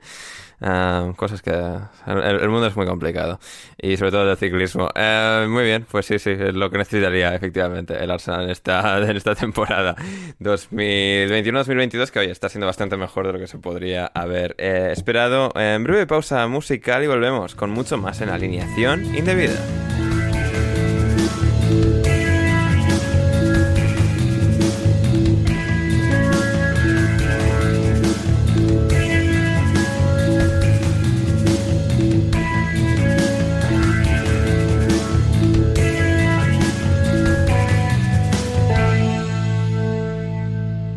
Estamos de vuelta para llegar a vuestras preguntas, queridos oyentes, para em, decir lo que ha pasado en Championship y en League One, básicamente. Y bueno, y hablar de lo que ha sido la semana de Héctor y lo que ha estado haciendo Leo también este fin de semana. Muchas cosas que nos quedan por delante. No os vayáis porque solo queda aquí lo mejor de lo mejor en este programa de alineación indebida, grabado el 7 de enero, de enero, no, de noviembre de 2021. Em, Championship, Championship. Em, Héctor, el Bournemouth 4-0 ha ganado este fin de semana vuelven a la senda del triunfo después de que se acabase su invicto esta semana y perdieran, perdieran contra el Preston en tres semanas. Eh, impresiones? Eh, eh, vamos lanzados, la verdad. Yo el que, y, más allá de que por supuesto no soy nada objetivo con este tema, excepto Manu, que, tiene, que sé que tiene otras cosas que hacer y no, no lo va a hacer, el que pueda que se pase por YouTube y vea los goles, porque a Solanke nos lo han cambiado por, no sé, Van Basten. No, Poner el vídeo en la descripción es increíble. Pues me gusta esa falta de respeto de por qué no va. Bournemouth contra quién ha jugado. A ver, lo voy a buscar en YouTube. Sí, sí, de puta. Joder, qué largo. Te lo paso por WhatsApp ahora. No, no, no, estoy ya de eso. Eh, nada, no, bueno, el, el equipo muy bien, que sigan así y ya está. Sí, creo que tampoco hay mucho más que decir. Eh, he sido muy pesado con el Bournemouth todo este tiempo. Eh, tenemos un chico que se llama Anthony, que yo no sabía ni de dónde venía, que es el Vinicius bueno. Philip Billing parece que acá al espacio también, con el balón. Es una cosa. Increíble. Y luego Ryan, que, que, me tengo que aprender esa canción, Ander, porque si ascienden tendré que cantar la canción del Ryan bueno y el Ryan malo. El Ryan Bueno, que es eh, Héctor para la audiencia. Ryan Christie, que ha venido del, Celtic, si no me equivoco. Hmm. Y nada, pues que sigan así, a ver, a ver cómo, a ver si somos capaces de, parar al, a Mitrovic y ya, bueno, pues si ascienden para primavera, pues tendré tres meses para celebrarlo. Así es, así es. Uh, Mitrovic, que es una cosa escandalosa lo de, este, de este señor, porque parecía ya en plan de, vale, este ya está acabado, ya hemos visto aquí el ciclo este, el Fulham pues se lo mantendrá en Championship, pero traspasará. Ha marcado 20 goles en 17 jornadas de, Championship. En Championship, en general, los máximos goleadores tienden a marcar 20, 23, 25. El récord creo que está en 31 goles en una temporada. Mitrovic va en un paso en plan de pulverizar el récord. Seguramente lo haga, no o sea, no va a mantener este ritmo de aquí a final de temporada, casi seguro, pero sí va a batir el récord de Championship, tiene toda la, pinta. Y ahora mismo el Fulham sigue su estela. Ha marcado ellos 44 goles en total, Mitrovic ha marcado el 45% de esos goles, con sus 20 tantos anotados. Y este fin de semana eh, volvió a anotar contra el Peterborough, ganando 0-1 y sumando al Fulham 3 puntos más para seguir la estela del Bournemouth, que está con 40 líder. Eh, y luego tenemos el West Brom, que ha empatado este fin de semana, eh, que está a 8 puntos del Bournemouth, a 6 del Fulham, empató con el Middlesbrough. Vamos a hablar ahora del Middlesbrough y de su despido de entrenador. Manu, ¿has visto el Bournemouth Swansea? Sí, y hombre, pues a ver, está... ¿Se ha flipado no, ha merecido, no ha merecido la pena. No, no ha merecido la pena buscarlo. esperaba otra cosa, no sé. Como algo mucho más espectacular, cabrones. Y hay cuatro goles que, bueno, pues bien. O sea, pero que tampoco nada del otro mundo, ¿no? ¿O qué? ¿O es algo que no estoy viendo yo? No, no, sí, a ver, o sea, yo, creo que me, quizás me he dejado de imbuir por, la, por el entusiasmo de Héctor, pero sí, a ver, es decir, cuatro goles, un equipo bien, pero sí, no hay ningún candidato al Puskas tampoco. Claro, es que yo me estaba esperando eso, un puto golazo de Sporting increíble. y pues no. No, pero el segundo gol de Solanke es algo que pasará este año y no pasará nunca más. Eso es cierto. Pero está bien el gol, pero no sé. A ver, es que yo vengo de ver marcar Origi y cosas así, o sea, es un día importante. Sí, sí, bueno, viene de ver, o sea, de comer caviar y claro, aquí tampoco pues cualquier cosa no, no, no la va a aceptar. Em, que tampoco va a aceptar cualquier cosa es el Middlesbrough porque Neil Warnock ha sido despedido. Eh, yo pensaba cuando vi la noticia, en plan, ah, Neil Warnock ha dimitido, porque en plan, esto es mutuo consentimiento, pues igual es como el que ya se ha cansado y tal, porque claro, y, porque yo estaba pensando en la clasificación, hace tres semanas el Middlesbrough estaba sexto, estaba en playoff. Y pensaba, esto habrá sido Warnock que se ha dimitido. Lo que pasa es que, claro, desde entonces el Middlesbrough ha perdido dos partidos, ha empatado este fin de semana, un punto de nueve, y ha quedado el decimocuarto puesto. Está a cuatro puntos del sexto, no es nada insalvable, pero de repente pues se ven decimocuartos, no se le entra al pánico, que se han ya cansado de Neil Warnock con sus movidas, y una vez Warnock entre semana contra el Luton en la derrota del equipo del Middlesbrough, em, celebró su partido número 1000, eh, dirigi- no, 1000 no, eh, 1603. o 1603, o claro. mi- 1606. mi- 1606 estaba, claro, que lo decía eh, antes. Y. Qué personaje, por cierto, Sí. porque, claro, le preguntaron por el. Eh, por el récord y dijo. Venía acaba de palmar el partido. Sí, ¿eh? sí, o sea, no, no, lo, comentamos en el podcast, sí, sí, llorando de los árbitros, una cosa increíble. No, no, no, no, no, no ya de los árbitros, pero que le preguntaron por el récord y dijo, bueno, eso es que no lo estaba haciendo tan mal, ¿no? A la calle. Que, claro. Pues es importante no hablar antes de tiempo. Sí, sí, sí, totalmente. Veremos dónde reaparece, porque en plan, bueno, ya se retirará. Bueno, o sea, Neil Warnock anunció su primera retirada hace seis años. Y aquí está. Así que eh, sí, va a ser interesante ver dónde reaparece este, este buen hombre. Eh, Chris Wilder va al Middlesbrough, el ex entrenador de, de Sheffield United. Todos los niños ratas pueden acompañar ahora a su antiguo ídolo, si es que se acuerdan de su nombre. Eh, pueden ir a, Middlesbrough ahí tan, tan tranquilamente. El Middlesbrough, bueno, todavía pues buscando el ascenso, aunque sea a través del playoff y va a ser interesante, va a ser interesante ver cómo, cómo lo hacen y si Chris Wilder pues empieza a poner a Sol Bamba de, de central doblador del carril del carrilero, eh, Sol Bamba ahí doblando al carrilero va a ser muy, muy divertido si, si se acaba eh, dando. Eh, muy bien, pues esto es básicamente la cosa en Championship, en Championship con el Middlesbrough cambiando entrenador, con el Bournemouth líder, Mitrovic marcando 20 goles, están en el resto de playoff el West Brom, el Coventry, el Stoke y el Queen's Park Rangers, séptimo el Blackburn del chileno Ben Brereton Díaz, el Derby County de Wayne Rooney sigue último, 6 puntos, sumó uno contra el Millwall este fin de semana eh, sí, poco, poco más eh, de Championship. Luego en League One, luego en League One también tenemos, pues, como estaba un poco las últimas semanas viniendo la cosa, tenemos al Wigan ya líder que ha superado al Plymouth Argyle después de que el Plymouth empatase el otro día. Este fin de semana ganó, pero el Wigan ya está por delante. Luego tenemos tercero al Rotherham, cuarto al Wycombe y quinto al Sunderland que lleva tres derrotas seguidas y ay, ay, ay, ay, ay, ay, ay, Héctor, que esto se viene abajo, ¿eh? 3-0 derrota contra el Sheffield Wednesday. Sí, eh, fuiste tú el que dijiste que subirían seguro, ¿verdad? Sí, yo fui creo yo. que lo tengo Sí, sí, sí. anotado, anotado en algún sitio. Eh, nada, yo pido un documental. Yo creo que es el momento ya del documental. Que vuelvan a entrar las la cámaras, por favor. Claro, la normalización del Sunderland en League One. Algo así, estaría, Sí. estaría guay. Sí, sí, o League One Until I Die. Sería genial. No me digas que Sí, sí, sí, sí. No, espe- esperemos que, que el Sunderland mejore, porque tenemos a, buena gente como Lee Johnson, entrenador, sobre todo David Priest, amigo del programa, eh, entrenador de porteros del Sunderland. Así que sí, eh, tiene que mejorar la cosa en el Sunderland, por el amor de Dios. Eh, y pues eso, así está la cosa en League One. Vamos con las preguntas de nuestra querida audiencia, de nuestra querida audiencia que nos ha mandado, como siempre, muchas y muy buenas. Y antes, antes de eso, vamos a empezar por mi pregunta, la mía, eh, de Héctor, hacia su fin de semana, que empezó el jueves, básicamente, Héctor. ¿Cómo ha sido tu experiencia tratando de eh, ver al Betis jugar eh, no este derby contra el Sevilla, sino en la Europa League el jueves en Leverkusen? Eh, bueno, ha sido una semana pletórica, llena de, de victorias, eh, pues fundamentalmente est- estar vivo. Eh, Eso siempre es una victoria. Leverkusen, bueno, eh, que nos diga No, Manu, siempre. que creo que también lo, No, que- que creo que lo conoce, una ciudad bellísima, ¿verdad, Manu? Leverkusen, eh, pff, no, no, la verdad es que como, como ciudad no la conozco. A ver, esto era marabunta de lo mismo. Düsseldorf, Colonia, Dortmund, Helsenkirchen, No, Leverkusen. no, no. No, No, no. De Colonia está muy por encima del resto. Dortmund es un puto agujero. Leverkusen tiene pinta, tiene pinta que también. O sea, yo fui únicamente a un Leverkusen 4, Roma 4 de Champions. Eh, una, una cosa loca que metió Chicharito tres goles o dos, una cosa así. Sí, sí, sí. Y la ciudad, pero la ciudad ni la, ni la vi. O sea, fue solo al estadio y volví. Bien. Pues no, no te perdiste nada, ya te lo digo yo. E hiciste una cosa más, una cosa más. Esto de de una fábrica, el Leverkusen es una fábrica enorme de aspirina y ya está. Sí, Bien. de hecho hay, Seguramente.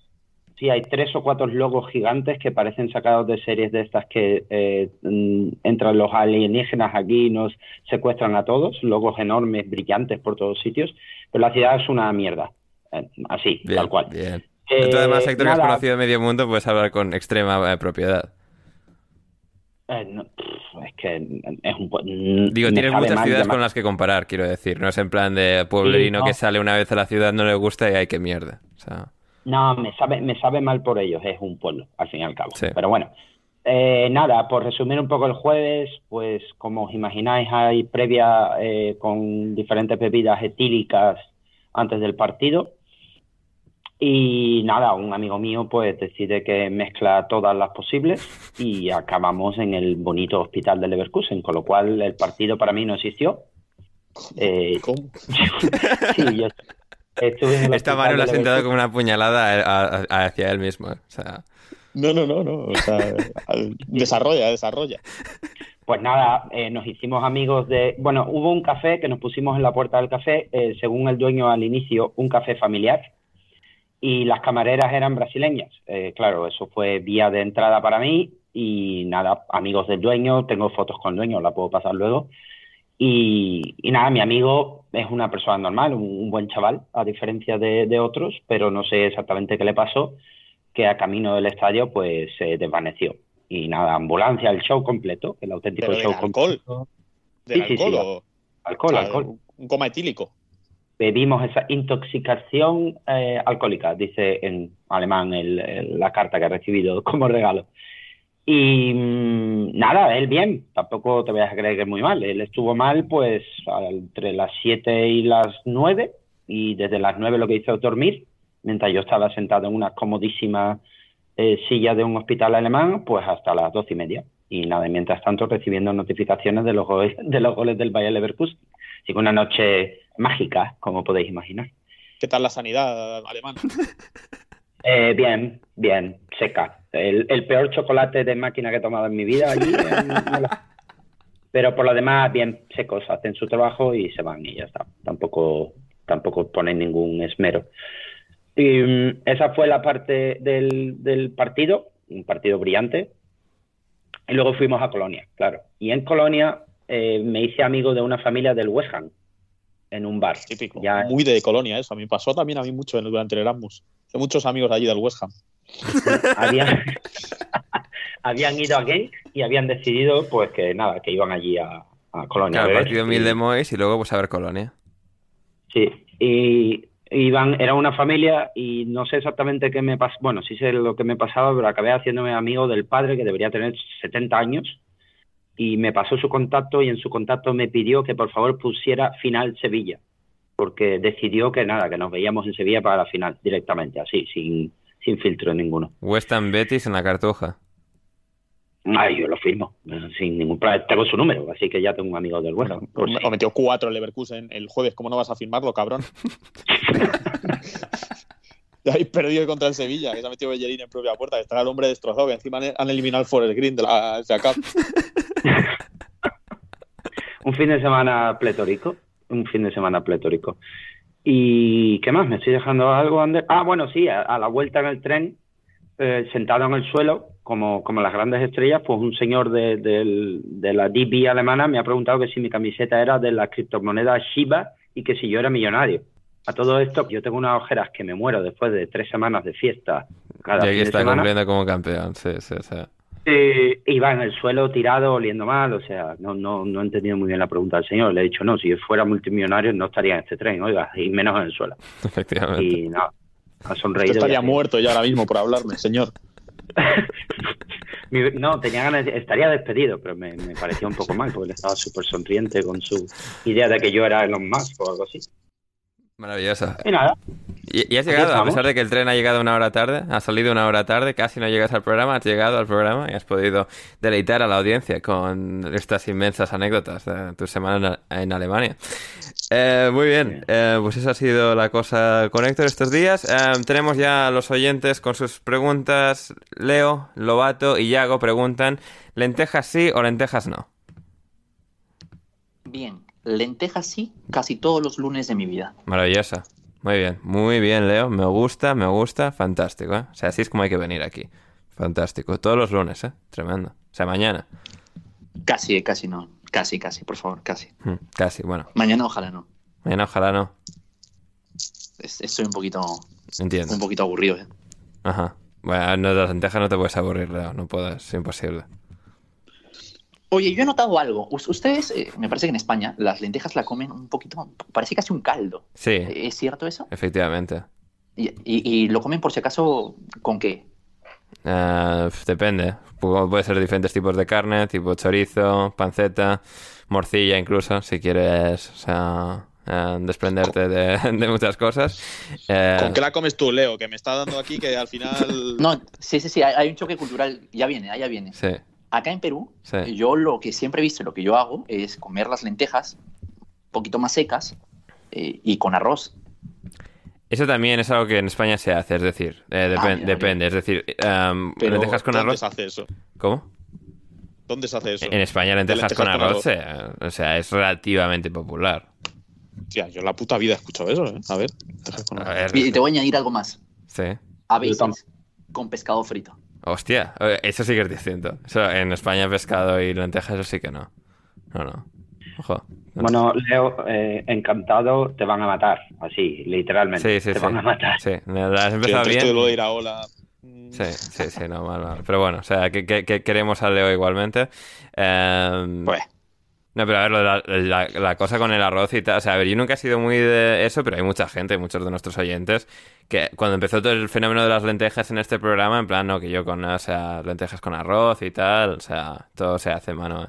No sé, estoy viendo, estoy viendo aquí imágenes, sí. No, no, no lo he visto nunca en directo, pero sí veo alguna imagen aquí, no sé. No tiene buena pinta. Pero bueno. Muy bien. Em, muy bien, pues eso, ya habiendo em, dilucidado eso. Em, pregunta de Manu para Leo. Opinión del bicho. Bien, mi opinión del bicho es que posiblemente no vaya a haber dos jugadores mejores que el bicho.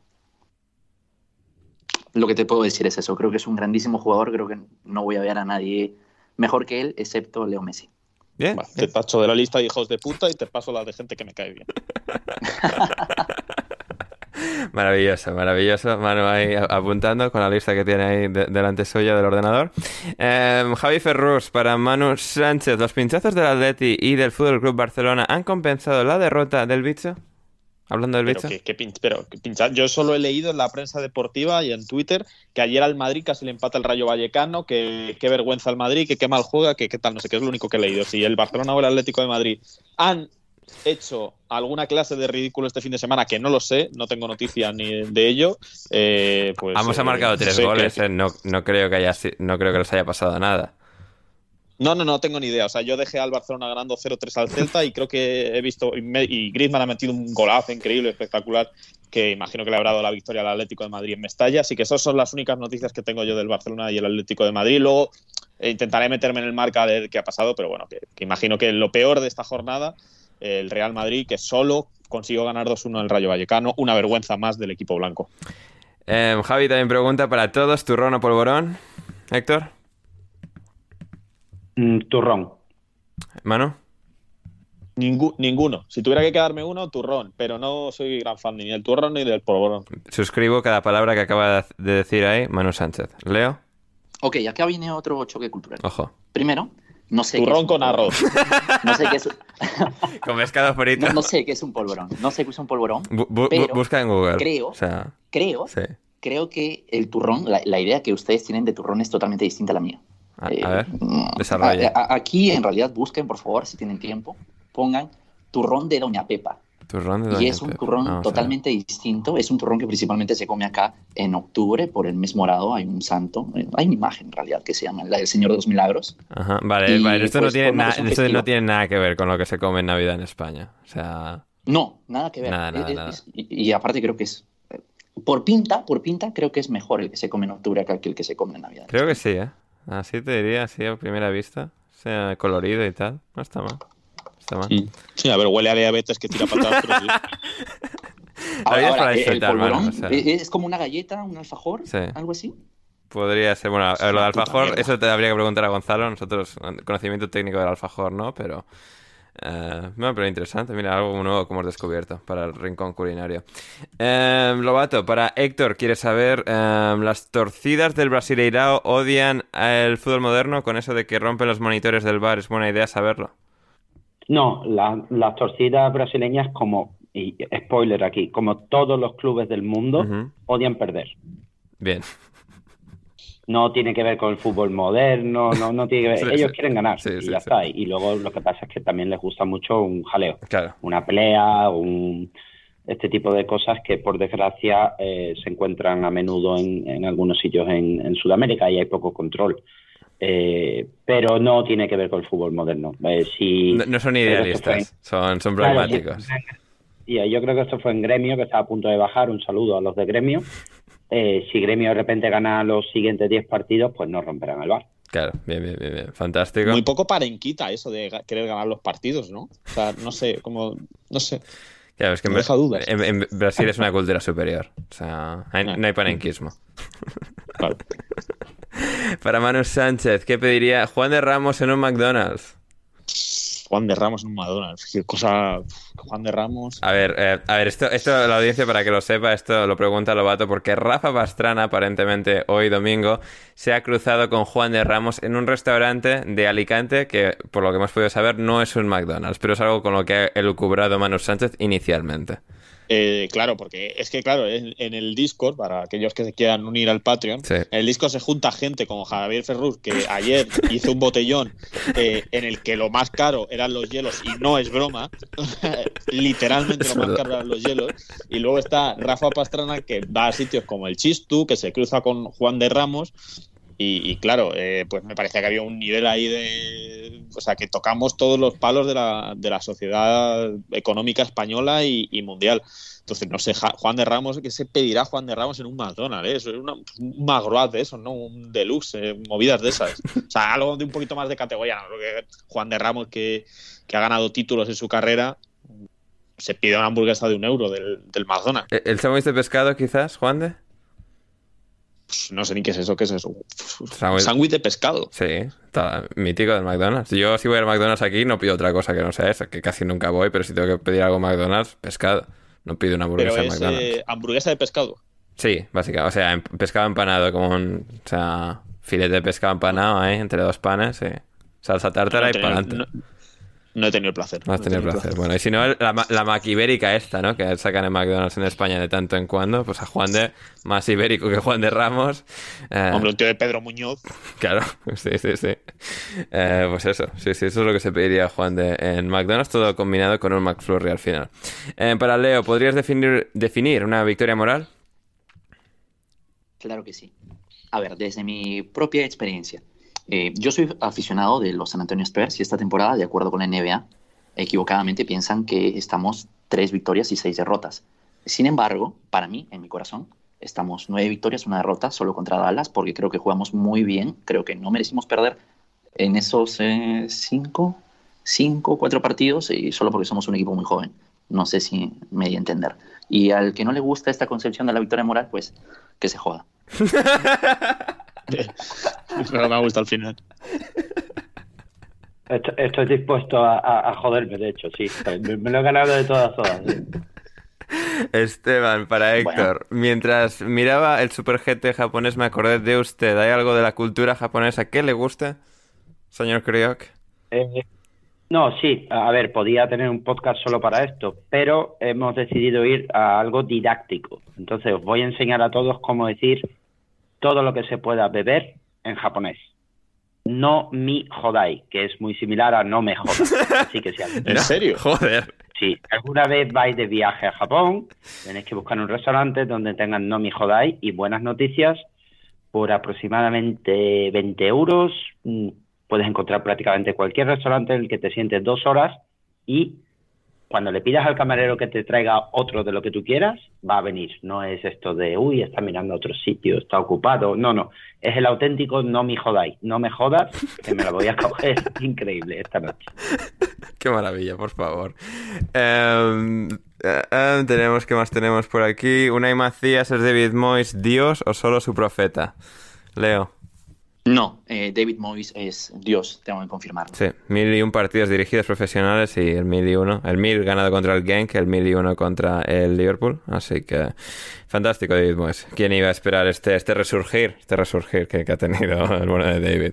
Esteban Cruz, para Under, opinión sobre el despido de Keith Lee, eh, de Keith Lee, perdón. Eh, terrible, terrible la WWE. Es una vergüenza, pero oye, eh, eso que va a ganar casi seguro AEW con su futura contratación.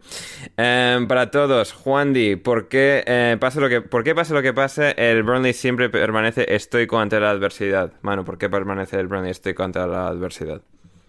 Porque los parásitos siempre están donde tienen que estar ahí, siempre los equipos de estos guarros que les gustan a cuatro, eh, pues se mantienen ahí con, con purria. Un abrazo a todos los aficionados del Burle que escuchan este podcast. Que creo que son dos. Um, sí, pues muchos me parecen. Uno, son dos más de lo que yo pensaba. Uno, sé que hay uno seguro, no sé si hay un segundo. Eh, sí, hostias, pues que, que, hable por el Discord. Sí, no está en el Discord, pero debería ah, estarlo. Que se llama eh, Iván Riera, creo. sí, Iván Riera, aficionado del Burnley. Así. Pues que se meta en el Discord y nos explique por qué cojones es del Burley. Sí, estaría bien. Um, uh, uh, nos decía Juan Di para Héctor, mucha suerte y que gane el mejor. Bueno, vamos a ver este comentario de Juan Di sobre el derby sevillano. Um, para Manu, ¿qué tal el catering de este fin de semana? No estuve atento al partido que te tocaba. A ver, eh, eh, Manu, el campo del West Ham, ¿hay catering ahí o no? Sí, sí, la verdad bastante bien, porque hay pocos equipos que que opten ya por ofrecer el catering como previo a la pandemia, que era pues ponerte un plato de comida y, y comer normal. O sea, hay equipos como el Arsenal que dan un sándwich y en Anfield también daban un sándwich y el Chelsea es bueno una especie de buffet libre que coges varias varias cosas y hoy el West Ham pues era un plato con pollo con vegetales, eh, o sea, vegetales con verdura, eh, una salsa, eh, patatas y luego tarta de, de, postre. Así que bastante, bastante bien el West Ham. Yo le pondría, no es, no es una maravilla, es el típico plato inglés con gravy, movidas de estas, pero bueno, un 7 sobre 10. No está mal, 7 sobre 10. Ah, vamos a ver qué tenemos por aquí. Leo, a ver, Juan, quiere saber en tu caso, bebida alcohólica favorita.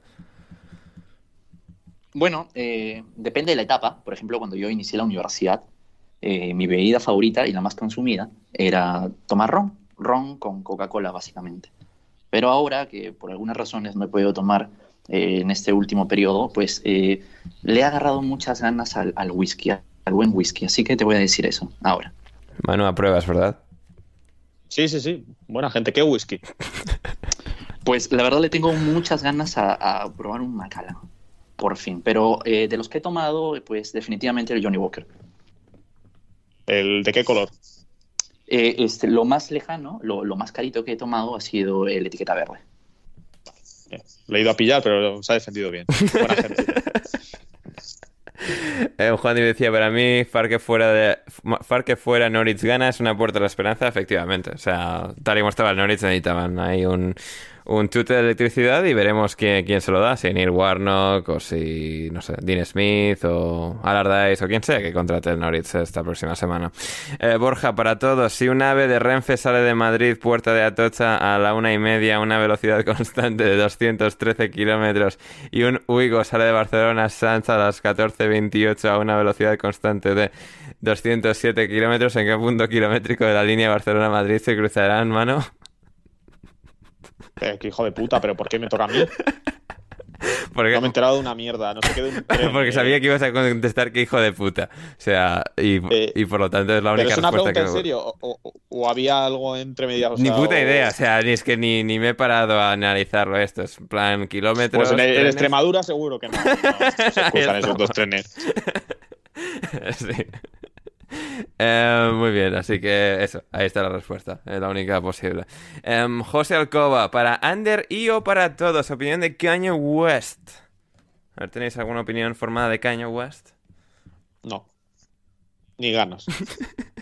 Pues a mí no me gusta. Bien, sí. A ver, yo es que no tengo casi opinión formada. O sea, sé que ha sido como un.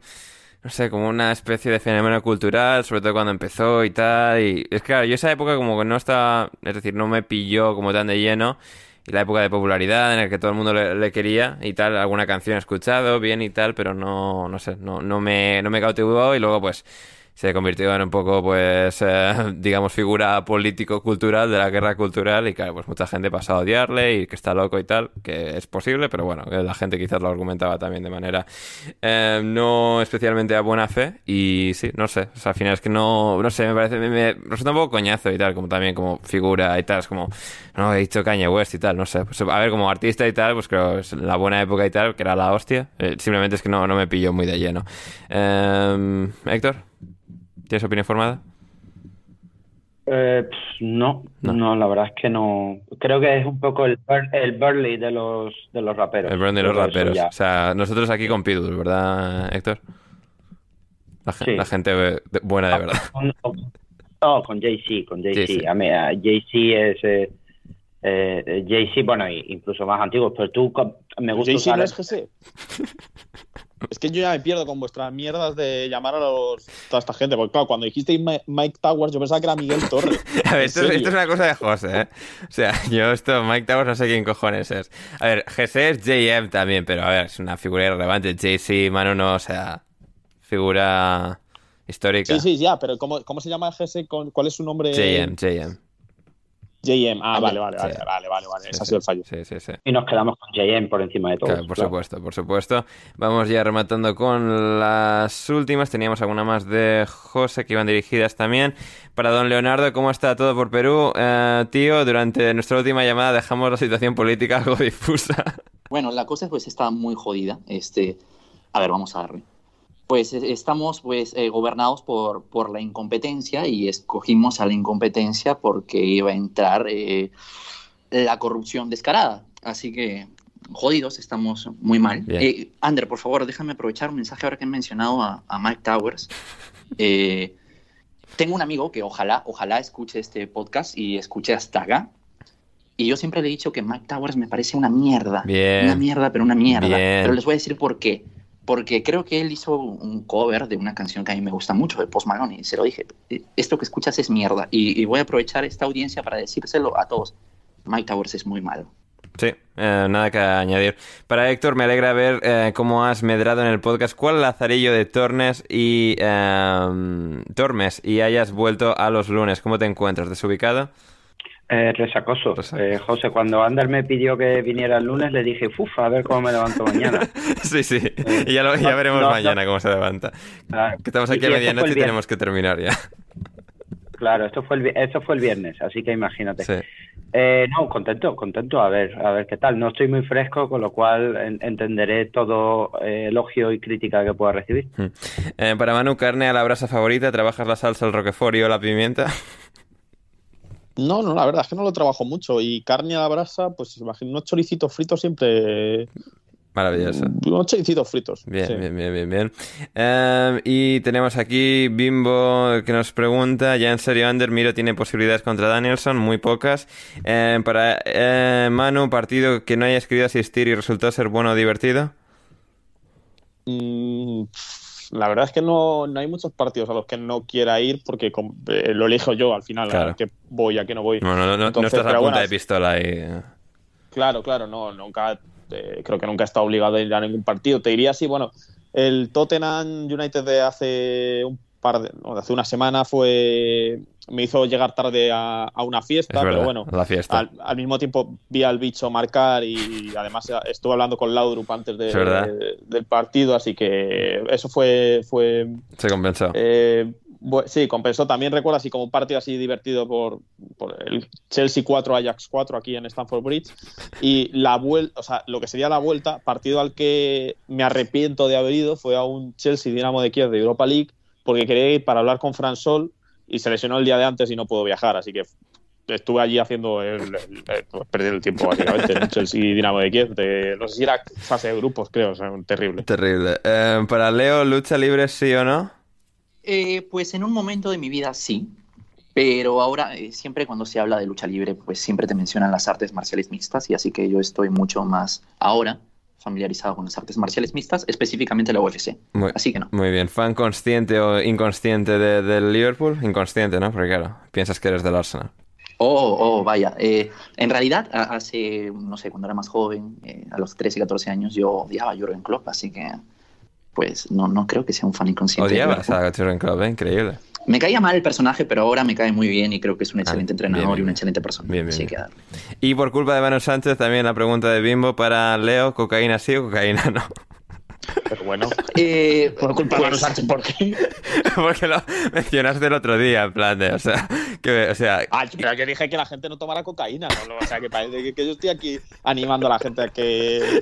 ya, ya, lo que pasa es que quizás deberíamos haber aclarado aquello de que, o sea, que solo en plan de que no toméis cocaína y que Manu no la toma y no la tomamos ninguno de nosotros y, o sea, que era solo un, un chascarrillo de Y- Manu fácil. O sea, que se va a crear aquí la imagen equivocada cuando, o sea, no queremos que se cree una imagen equivocada. Ah, sí, ya, vale, ya veo la pregunta, ya veo la pregunta de, de la cocaína, sí. Y em, Gonzalo para Leo, ¿cómo recomiendas el uso de el consumo de palomas? Eh, o sea, Pero no ha habido respuesta a la cocaína. ¿no? sí, Leo, ¿sí o no la cocaína? eh, no, no la consumo, por supuesto que no. no. Bien. Pero no, la vende, imposible. por lo menos. Jamás, jamás. ¿El qué, por Eh, lo menos? no. Que por lo menos la vendes, tampoco. Pues, pues sé dónde comprarla, sé dónde comprarla. bueno, bueno, bueno, bueno. Corta, corta, que esto no es Patreon. Eh, Ander, para salir del, del embrollo este, eh, ¿por qué no me dejas responder al jugador que fracasó y puede volver? ¿Qué? Si tú sabes la respuesta. Sí, em, es verdad. Em, sí, el jugador que, que haya fracasado en Premier que merecería otra oportunidad, Héctor. ¿Tú quién crees que voy a decir? Eh, debería saberlo, pero ahora estoy en blanco. Em, ¿Alguien del Bournemouth random? No. No, no, no. Delantero, delantero que se estrelló de un país raro que le encanta a José Alcoba. Ah, eh, Roberto Soldado. ¿Cómo? ¿Cómo? Roberto Soldado, coño, en Tottenham. De un país raro, de un país raro. Emanuel Mayuca. Es verdad, Manuel Mayuca. man. Joder. Ay, Dios mío. Joder, qué, qué final de programa. Eh, pregunta algo de Palomas, Gonzalo, Leo. No sé, que me ha sonado como muy racista. No sé de qué, qué cojones es, pero. Eh, es- espero, eh, espero que esta no sea la última pregunta porque nadie quiere terminar. No, queda eh, una más, queda el una más. programa pero- con, un- con- con- con un racista como Gonzalo. Me parece lamentable. Lamentable pregunta. Sí. Acá no comemos palomas en Perú. Aprovecho. A la comunidad internacional no comemos palomas. Hay muchas. Gonzalo no cancelado. comemos. Gonzalo canceladísimo. Pero, pero, pero Cancelado. ahí, ¿qué pasa? Que no ¿Que hay, vuelva. alguna clase, ¿Hay alguna clase de broma con que los peruanos comen, comen palomas? ¿No te has enterado? ¿No? No, no, no, la verdad es que no, No. no, no sé. Eh, lo que pasa es que acá en Lima parece, Sí. parece. El, el otro día a mí, me- o sea, medio me atacaron un grupo de palomas grande, ¿eh? O sea... Ah, Algo que pasó un día lluvioso en un parking, tal. Hay un montón de palomas ahí, de repente es como... Parece que van a pasar por encima tuya, pero de repente están pasando como a, a través de ti. Que es como... No es lo ideal.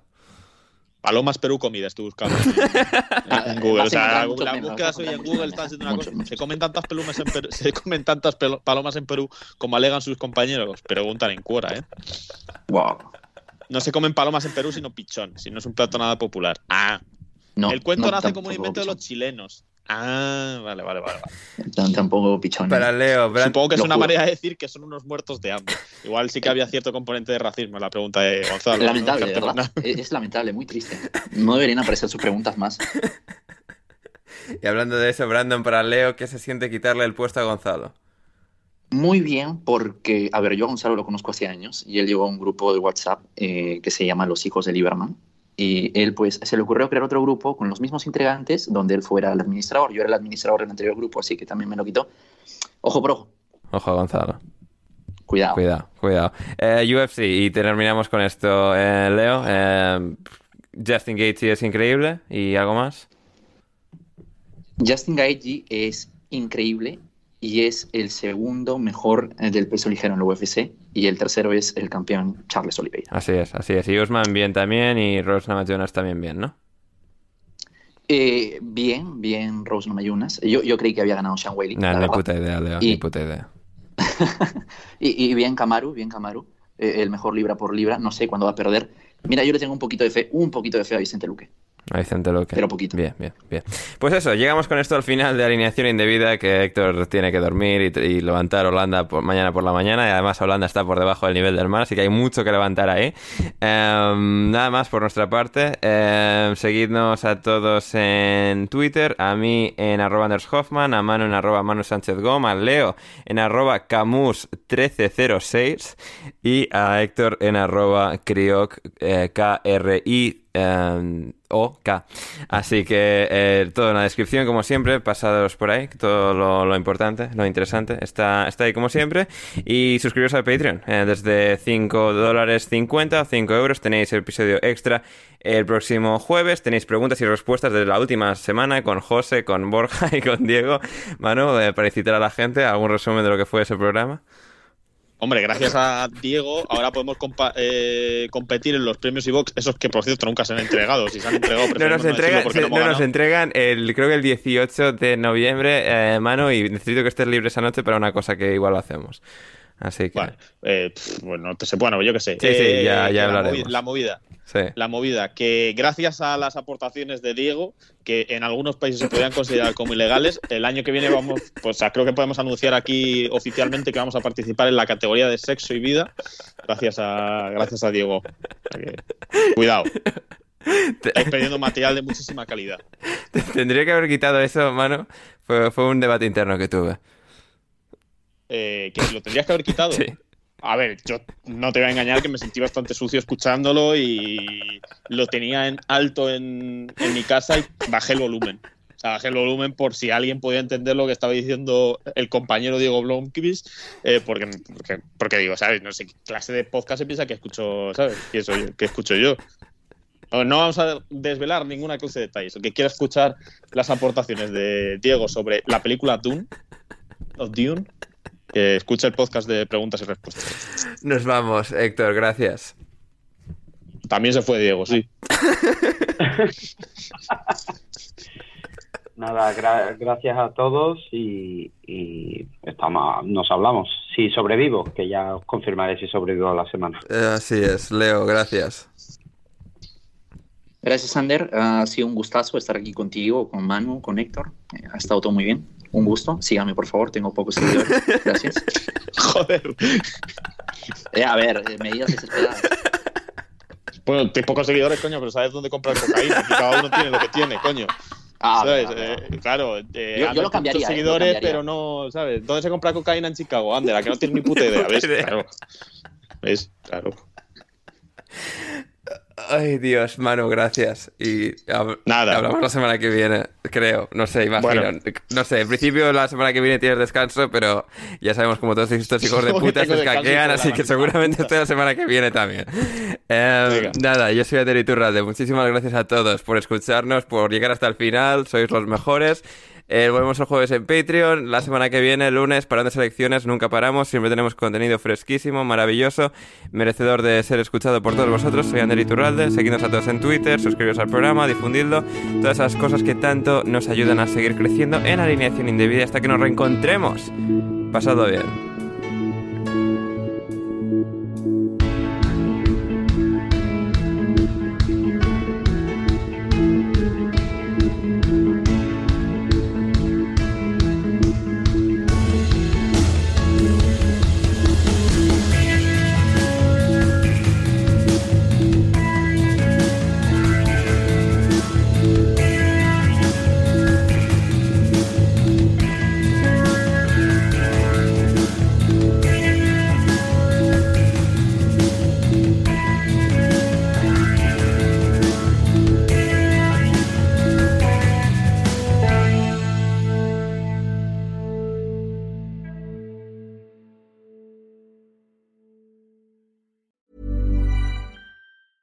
Planning for your next trip? Elevate your travel style with Quince. Quince has all the jet setting essentials you'll want for your next getaway, like European linen, premium luggage options, buttery soft Italian leather bags, and so much more. And is all priced at 50 to 80% less than similar brands. Plus, Quince only works with factories that use safe and ethical manufacturing practices. Pack your bags with high-quality essentials you'll be wearing for vacations to come with Quince. Go to quince.com slash pack for free shipping and 365-day returns. Mom deserves the best, and there's no better place to shop for Mother's Day than Whole Foods Market. They're your destination for unbeatable savings, from premium gifts to show-stopping flowers and irresistible desserts. Start by saving 33% with Prime on all body care and candles. Then get a 15-stem bunch of tulips for just $9.99 each with Prime. Round out Mom's menu with festive rosé, irresistible berry chantilly cake, and more special treats. Come celebrate Mother's Day at Whole Foods Market. When you make decisions for your company, you look for the no-brainers. And if you have a lot of mailing to do, stamps.com is the ultimate no-brainer. It streamlines your processes to make your business more efficient, which makes you less busy. Mail checks, invoices, legal documents, and everything you need to keep your business running with stamps.com. Seamlessly connect with every major marketplace and shopping cart. Schedule package pickups and see your cheapest and fastest shipping options from different carriers with rates up to 89% off USPS and UPS rates. And with the stamps.com mobile app, you can take care of mailing and shipping wherever you are. Make the same no-brainer decision as over 1 million other businesses with stamps.com. Sign up with code program for a 4-week trial plus free postage and a free digital scale. No long-term commitments or contracts. That's stamps.com. Code program.